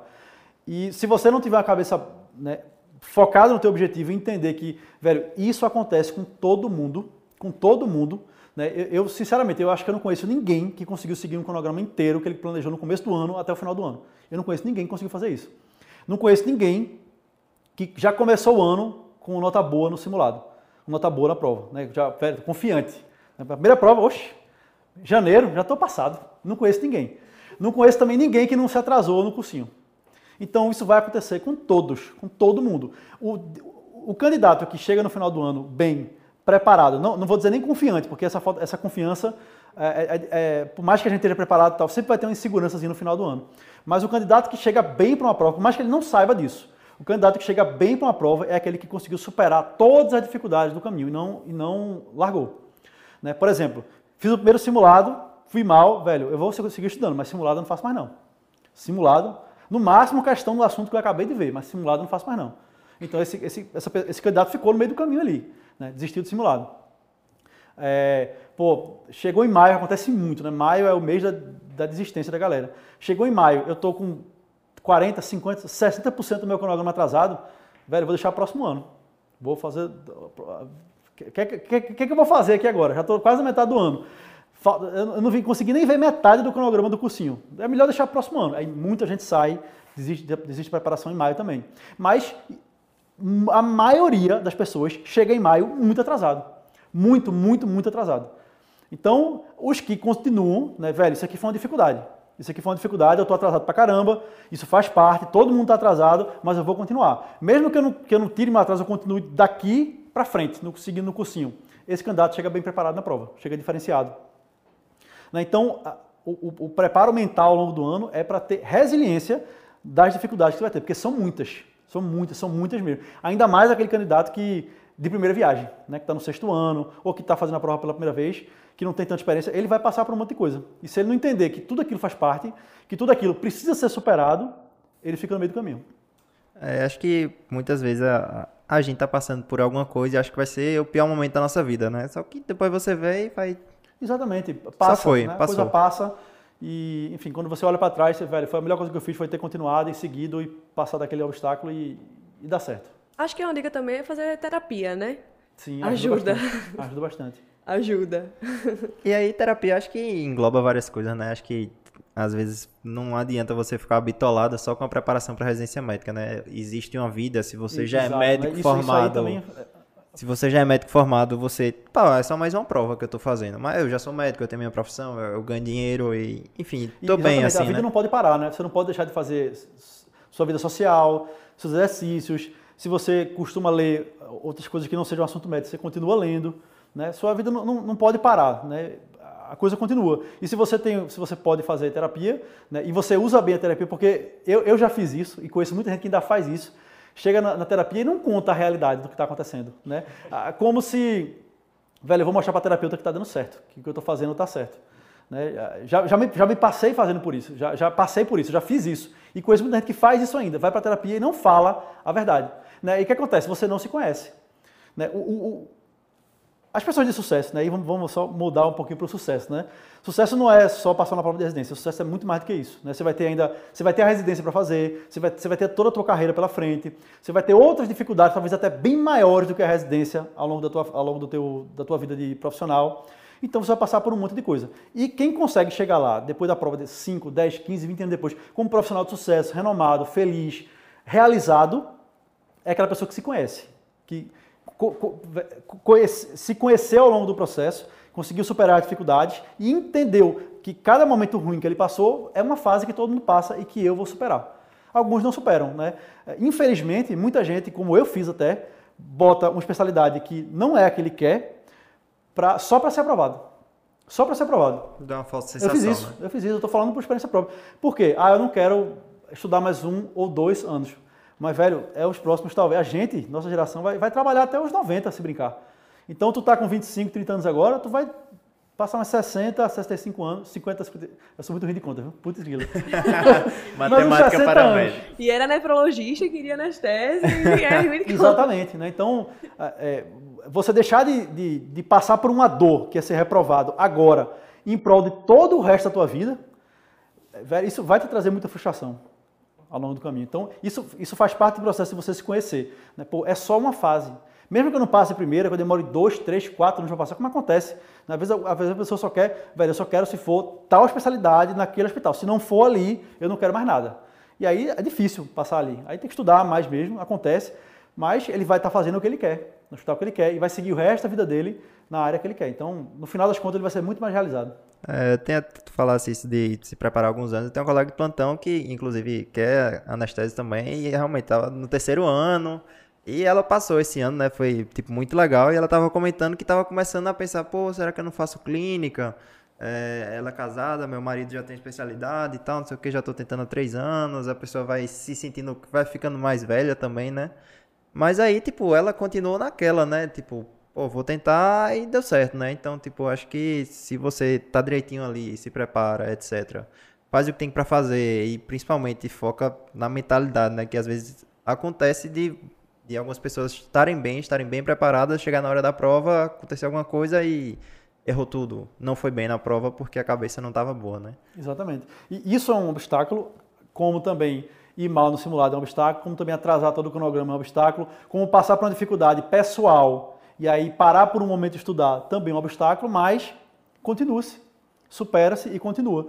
Né? Se você conseguir ter constância em tudo que você faz, né? não ficar trocando especialidade como eu fiz, se você conseguir ter constância em tudo que você faz, né? agora eu já me encontrei.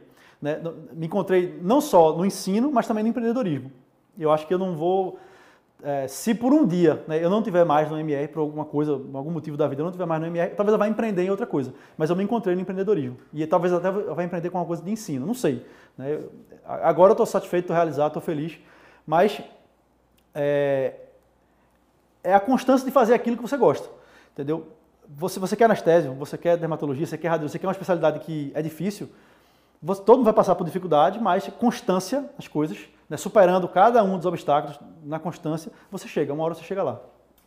E um recado agora, principalmente no ano de 2022, é, pós, não pós-pandemia, ainda estamos em pandemia, para as pessoas que é, já é um ano que mal começou e a galera já tá com o assunto Acontece. atrasado, sabe? Qual, qual é o recado, assim, que tu deixa para esse pessoal? Primeira coisa, não se desespere, tá? Como, como eu falei, a, a, gente vê isso todo ano. Né? Muita gente atrasa, atrasa no começo, atrasa no meio, atrasa no final. Todo, todos os momentos vai ter um pouco de atraso. Então, aí você fazer uma programação, né? Pô, é, meu tempo permite com que eu estude tudo que eu estou atrasado e fique em dia agora, ou meu tempo só permite seguir acompanhando o cronograma do meu curso, as coisas para frente. Se você tiver tempo de revisitar tudo, encaixa uma programação ali de que, pô, vou estudar sei lá, seis, quatro, seis horas a mais por semana só para tirar o atraso. E aí lá para abril, maio você conseguiu tirar o atraso. Se não, se você não tem tempo para isso, velho, siga. Estudar para quem passa na residência não é a pessoa que estuda mais conteúdos, é a pessoa que passa mais tempo constantemente estudando. Então, se, se fevereiro, né, final de fevereiro, março, como a gente está agora, Tá, atrasou, mas se agora ele começar a estudar e manter essa constância até o final do ano, ele vai estar tá numa constância de estudo muito maior do que muitas pessoas que começaram a estudar no começo, mas tiveram algumas interrupções no meio do caminho, tiveram algumas interrupções. Né? Então, é muito mais importante você ter uma constância nos estudos do que você estudar muita coisa. E, e, questão, obviamente, né? Se você conseguir colocar a questão, mesmo agora no, no começo da preparação, né? E, e eu, estou batendo essa tecla porque é muita gente que pensa assim: ah, não, vou pegar uma base no começo, né? Vou pegar uma base de estudo aqui no começo, pegar um conhecimento, e aí depois eu começo a fazer simulado, depois eu começo a fazer prova na íntegra. Mas você está perdendo tempo, você está deixando de, de, de entender suas dificuldades, deixando de entender a prova. Né? Deixando de estudar por questões, que é o melhor método, que é o que vai fazer ser aprovado, e você vai estar tá deixando de acumular questões. Porque, pô, se você faz, como você falou, né? 10, 15 mil questões ao longo do ano, velho, você está muito, muito, muito na frente de quem seguiu o cronograma inteiro de aula, apostila, mas só fez 4 ou 5 mil questões.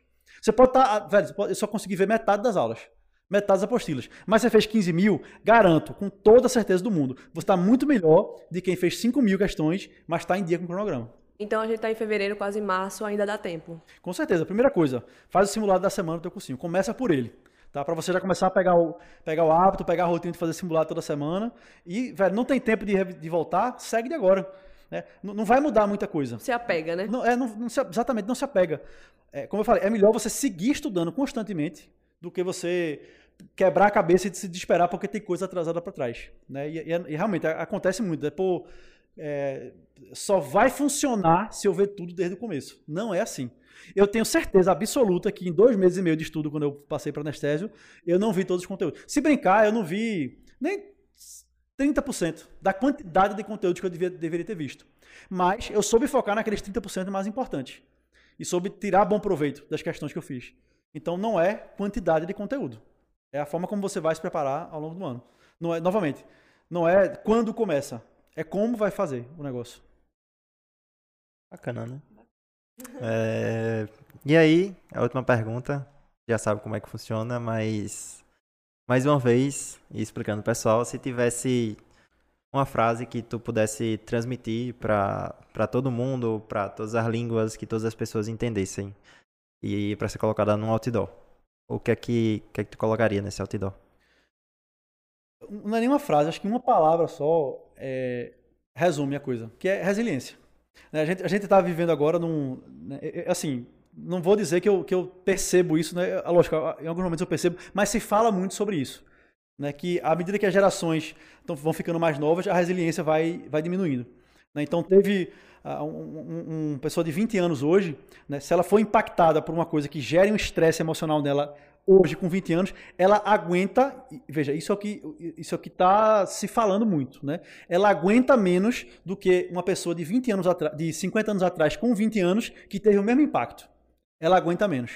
É isso que, porque a resiliência está diminuindo ao longo das gerações. Mas para um concurso e, e para tudo na vida, né, é preciso ter resiliência. Se você for resiliente e passar por cima de todos os obstáculos e, e até ficar mais forte com eles, não sei se vocês já ouviram falar do- da teoria do antifrágil. Né? O antifrágil é aquele cara que, velho, ele, ele não, não é que ele segue, né? tem uma pancada, ele consegue seguir. Não, ele fica mais forte com a pancada. Né? Por quê? Ficou mais casca grossa, ficou mais. Aguenta, velho, pode vir uma mais forte que eu aguento. Pode vir uma mais forte que eu aguento ainda. Então, não é, talvez a palavra que eu queria usar não seja nem resiliente, é antifrágil mesmo. Né? Porque é você ter uma pancada, sentir uma dor, um estresse, alguma coisa e ficar forte com aquilo. Se você tiver esse mindset de aprender com os erros, aprender com os fracassos, aprender com as coisas ruins que acontecem na sua vida, você vai ser uma pessoa antifrágil. Bacana. Massa. Muito bom. Muito bom. Inclusive, no Instagram da gente tem até um destaque que eu já, já falei um pouco sobre antifragilidade. É bem, é bem interessante o conceito. Mas, e aí? Já dá pra ir pra melhor parte? Melhor parte, biscoito da semana. Bom, a gente sempre começa com o convidado. O senhor já sabe como é que funciona. Trazer uma dica para os nossos internautas ouvintes. Inclusive, a gente não pediu para vocês curtirem esse vídeo, não Ah, esqueçam. pô, se o cara chegou até aqui, ele vai ter que curtir, né? Tem que Ele vai curtir. ter se com curtir, certeza. se inscrever. É isso que a gente tá esquecendo, falar se inscrever. Se inscrevam, pelo amor de Deus. Curtir, se inscrever, deixar o seu comentário aqui embaixo. Compartilhar na sua rede social. E aí, ativar o, o- o sininho. E compartilhe com seus amigos, Cinco inimigos estrelas. e com todo mundo, por favor. E aí, indo pro, agora para a melhor parte da- do nosso episódio, que é o biscoito da semana, quando o convidado tem a oportunidade de dar uma dica de algo que ele tá vendo, assistindo, experimentado, enfim, sobre qualquer tema e assunto. Tá, eu vou fazer um merchanzinho, tá? Ah, não Fazer vai. Lima já focou ali. É, não, a gente, a gente tá. A gente tem uma plataforma nova, né? Que, que é, como eu falei, né? A gente a- adora ensinar medicina, né? Seja para concurso, seja para qualquer outra coisa, a gente adora ensinar. Não só medicina, a gente adora ensinar. Então a gente está com uma nova proposta, né? Que é o MedClub, que é uma, uma plataforma que você vai começar. Ela ainda não está no formato final, daqui a algumas poucas semanas a gente vai lançar no formato oficial. Mas onde você vai se atualizar com conteúdos médicos voltados para o teu dia a dia no internato, voltado para o teu dia a dia nos plantões, no PSF, na UTI, na emergência, né? É uma coisa mais voltada para a prática. Né? Tem uma pegada de aula mais objetiva, como médico residente, separadinhas em blocos ali para você consumir no intervalo do teu plantão, é, entre um paciente e outro, né? Vai ter separado por áreas. Então, pô, é, assuntos de dermatologia, assuntos de oftalmologia, de cardiologia, vão ter várias aulas, vai estar sempre atualizado semanalmente. Então, é uma plataforma que a gente vai lançar em breve e que vai ser muito le- legal, um preço acessível também, para você estar se atualizando e até estudando, né, para o teu dia a dia, tanto no internato quanto da, eh, da vida como médico também. Ó. Então, Mediclub. O Instagram é mediclub.oficial. E vai ter questão na plataforma? Não, a questão é com o médico residente. Não, assim, a gente vai lançar na plataforma as aulas, mapas mentais e resumo de todos os assuntos. Né? Lógico, mas a gente, se a gente, a gente vai colher feedback dos alunos, se eles acharem que faz sentido ter questão ali, porque o objetivo não é esse, né?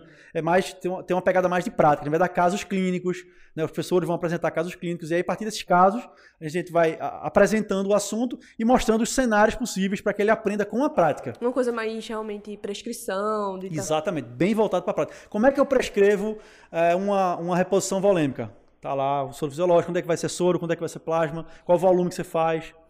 Enfim, vai ser uma coisa bem voltada para a prática mesmo. Isso é muito bom, acho que falta muito. Às vezes a gente tem uma teoria super aprofundada na faculdade, chega ali no internato, aprende muita coisa de orelhada, mas no final das contas a gente não sabe fazer as coisas, tipo, na hora de carimbar, faz, pô, será que é de pirona mesmo? E, e você, é quando, quando você se torna médico, você sente muito isso. Eu, tipo assim, ah, faz tridil aí. Ok, vou fazer tridil. Aí, meu Deus, como eu faço tridil, como sabe? É que prescreve? Quantas né? ampolas? Como, é que dilui? Exatamente, eu sei que tem que fazer, é, mas é ser bem prática. A gente já identificou, né? Todos os nossos professores, eles são professores que são, é, estão no meio acadêmico, né? Com, com estudante, com residente, com alunos. Então, a gente já identificou essa dificuldade que a maioria dos alunos recém-formados tem e a ideia é resolver esse, essa dificuldade. Mostrar na prática, mesmo, na, na, prática mesmo como é que ele vai ser um bom médico. E a plataforma de vocês vai ser só conteúdo médico ou vai ter mais algumas coisas, tipo... A princípio vai ser só médico, mas esse ano ainda a gente vai adicionar outras coisas que também fazem parte da vida do médico. Né? Finanças para médicos, que, pô, qual é o médico que sabe manejar o seu, a, as suas finanças, né? É muito difícil encontrar um médico que tenha consciência sobre isso. Então a gente vai colocar conteúdos ali também sobre marketing digital, né? Que você tem que, né? É importante que você tenha é, algum conhecimento sobre isso porque o mercado está exigindo. Sobre ética, direito médico, inglês médico, né? Enfim, vai, vai ser uma plataforma bem completa realmente para o dia a dia, para já tem uma, ser um bom uma profissional. Data de estreia? A gente vai lançar dia 31 de março é, o que a gente vai chamar de Mediclub Experience que pode ser, não sei nem se eu poderia estar falando isso, mas. Exclusivo, exclusivo, exclusivo. Conteúdo exclusivo só no Café Comédia. vai ser uma, como o próprio nome diz, é uma experiência gratuita. Né? A gente vai liberar um monte de conteúdo lá gratuito para todo mundo acessar, conhecer a plataforma. Posteriormente, eu acredito que em final de maio a gente vai lançar uma versão paga por assinatura, que ele vai ter acesso a mais conteúdos, mais aulas e vai ser atualizada semanalmente. Mas nesse Experience, nesse Medical Experience, já vai ter dezenas de aulas para ele conhecer, acessar e se atualizar. Né? Então vai ser uma, uma experiência bacana. Então, certeza. 31 de março, anotem aí. E agora tu? Eu? Pode ir, primeiras damas. Primeiro toda convidado vez e depois comigo. as damas, né? Bom, meu biscoito hoje vai ser bem sucinto, eu espero. É, Esdra já tinha dado um biscoito, acho que esse episódio vai ser lançado antes desse, de, do, do podcast A Culpa é do Cérebro. Acho que não sei. Mas, enfim, enfim, existe um podcast chamado A Culpa do Cérebro, que é que é, um, na verdade, um especialista em neurociência é, e ele fala muitas coisas sobre, sobre técnicas de estudo, sobre como é, aproveitar melhor o seu dia, como consigo acordar mais cedo e etc. Existe um episódio específico que eu gostei muito, e aí tem muito a ver sobre o podcast que a gente está gravando aqui hoje com o Dr. Bruno, que fala sobre técnicas e as melhores técnicas de estudo. É, a gente falou muita coisa aqui, mas eu acho que eu acredito que ele dá um, um ele dá um embasamento mais científico sobre o que a gente está falando hoje e faz muito sentido. É o episódio 14. É, eu escutei no podcast do Spotify, tá? Mas eu acredito que deve ter em outras plataformas também. Episódio 14, técnicas de estudo. Vale muito a pena escutar. É, você aprende lá sobre o que a gente falou sobre questões, e aí ele dá um nome sobre isso, né, que é o efeito teste. Uhum. E tem aquele, é, outra tática que é a página em branco, que é basicamente você enfim, vocês vão escutar, vocês, vocês vão dar um, uma checada lá e conseguir embasar tudo que a gente falou e se alimentar também. Acho que acredito que quando você aprende mais sobre como se, se conhece, aprende mais sobre as técnicas de tudo. Você... E o porquê, né? E o porquê, porquê você está fazendo, isso. Não, ah, porque Bruno falou que era importante fazer questão, então eu vou fazer questão. Não. Entendeu? Sabe? Entender por que você está fazendo isso, que realmente funciona, de onde vem, qual foi o estudo e tal. Acredito que dê, dê mais certo. Pelo menos para mim, funciona mais. Meu biscoito também vai ser um podcast. E é um podcast que eu comecei a ouvir recentemente. É, já que a gente falou algumas coisas sobre não estar tá preparado, sobre ser muito maturo. E uma coisa assim, um assunto que eu gostava muito na, na escola mesmo, no colégio, era a história. Eu gostava muito e, tipo, tinha algumas disciplinas, por exemplo, filosofia, que a gente não conseguia, não, não aproveita no ensino médio. A gente tem, tem grandes mestres ensinando a gente, ensinando história, é, ensinando filosofia, ensinando coisas super importantes, coisas de, de geografia, de geopolítica, e a gente não aproveita. E o podcast que eu quero indicar é História em Meia Hora. É, é um podcast sobre história, obviamente o título já fala, e que é em 30 minutos, meia hora. É, e, tipo, tem, tem vários assuntos. É, vindo pra cá, eu tava escutando um podcast sobre a história de Martin Luther King. E como ele foi importante na, no combate do racismo, da, da segregação. E você escuta umas coisas assim que você não consegue imaginar como era, tipo, há 50 anos atrás. Isso era, tipo, normal, era permitido na lei, né? Tipo, é surreal. E, tipo, tem muito episódio, tem muita coisa para você ouvir, tem muita coisa interessante. E que a gente tava comentando aqui antes, é que as pessoas esquecem muito rápido das coisas, né? Uhum. É, o brasileiro esquece muito rápido da história, tanto é que a gente teve aí a ditadura militar super recente e as pessoas não lembram como era viver naquilo, né? Então fica aí a dica, o podcast História em Meia Hora, é, vale super a pena, é super rápido. E é uma pegada assim, é bem didático, não tem muita enrolação, o cara fala da forma bem fluida, bem tranquilo, acho que vale a pena aí a indicação primeiramente, muito obrigada, doutor. Eu que agradeço o convite. Muito obrigada mais uma vez, né? Por... Se quiser chamar de novo, falar de outras coisas, vamos falar. Não, a gente vai falar de novo e vai falar de novo como foi sua história, como... Se quiser gravar um podcast ensinando finanças para médicos, né? Tipo, falando básico. aprender, aí depois eu posso falar.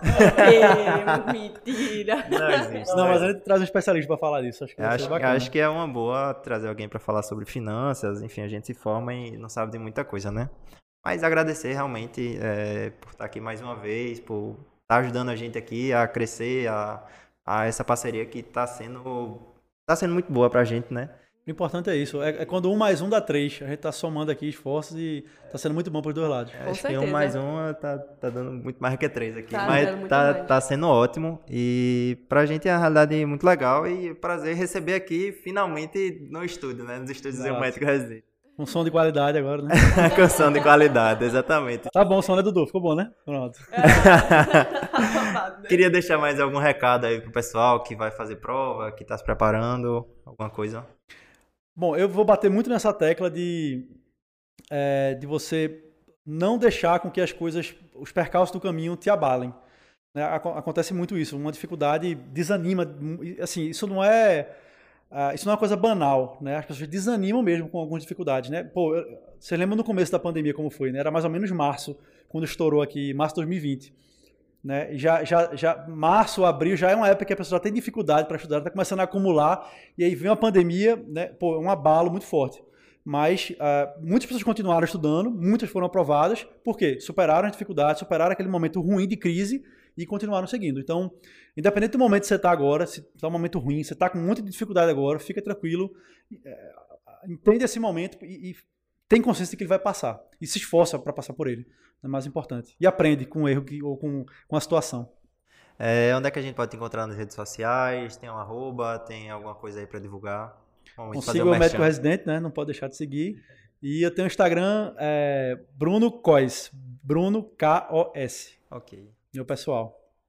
Para finalizar, vocês já sabem, curtam esse vídeo, compartilhem com seus amigos, é, se inscrevam no canal, tá? Compartilhem no Instagram, no, no WhatsApp, é, avaliem a gente, com certeza vai ter aí onde você está escutando, em qualquer lugar, em qualquer plataforma, algum momento que você possa avaliar a gente, cinco estrelas, enfim, like, etc. Então, não esqueçam de nos ajudar também, viu? É, agradecer também os meninos bastidores, sempre proporcionando aqui se tornar realidade, Dimas, Dudu. E é só isso. Lembre de seguir a gente no Instagram, arroba Café com Med, arroba Médico Residente, Mediclube, ponto oficial, né? Mediclube, ponto oficial. E é só isso, gente. Valeu. Valeu, pessoal. Até Tchau.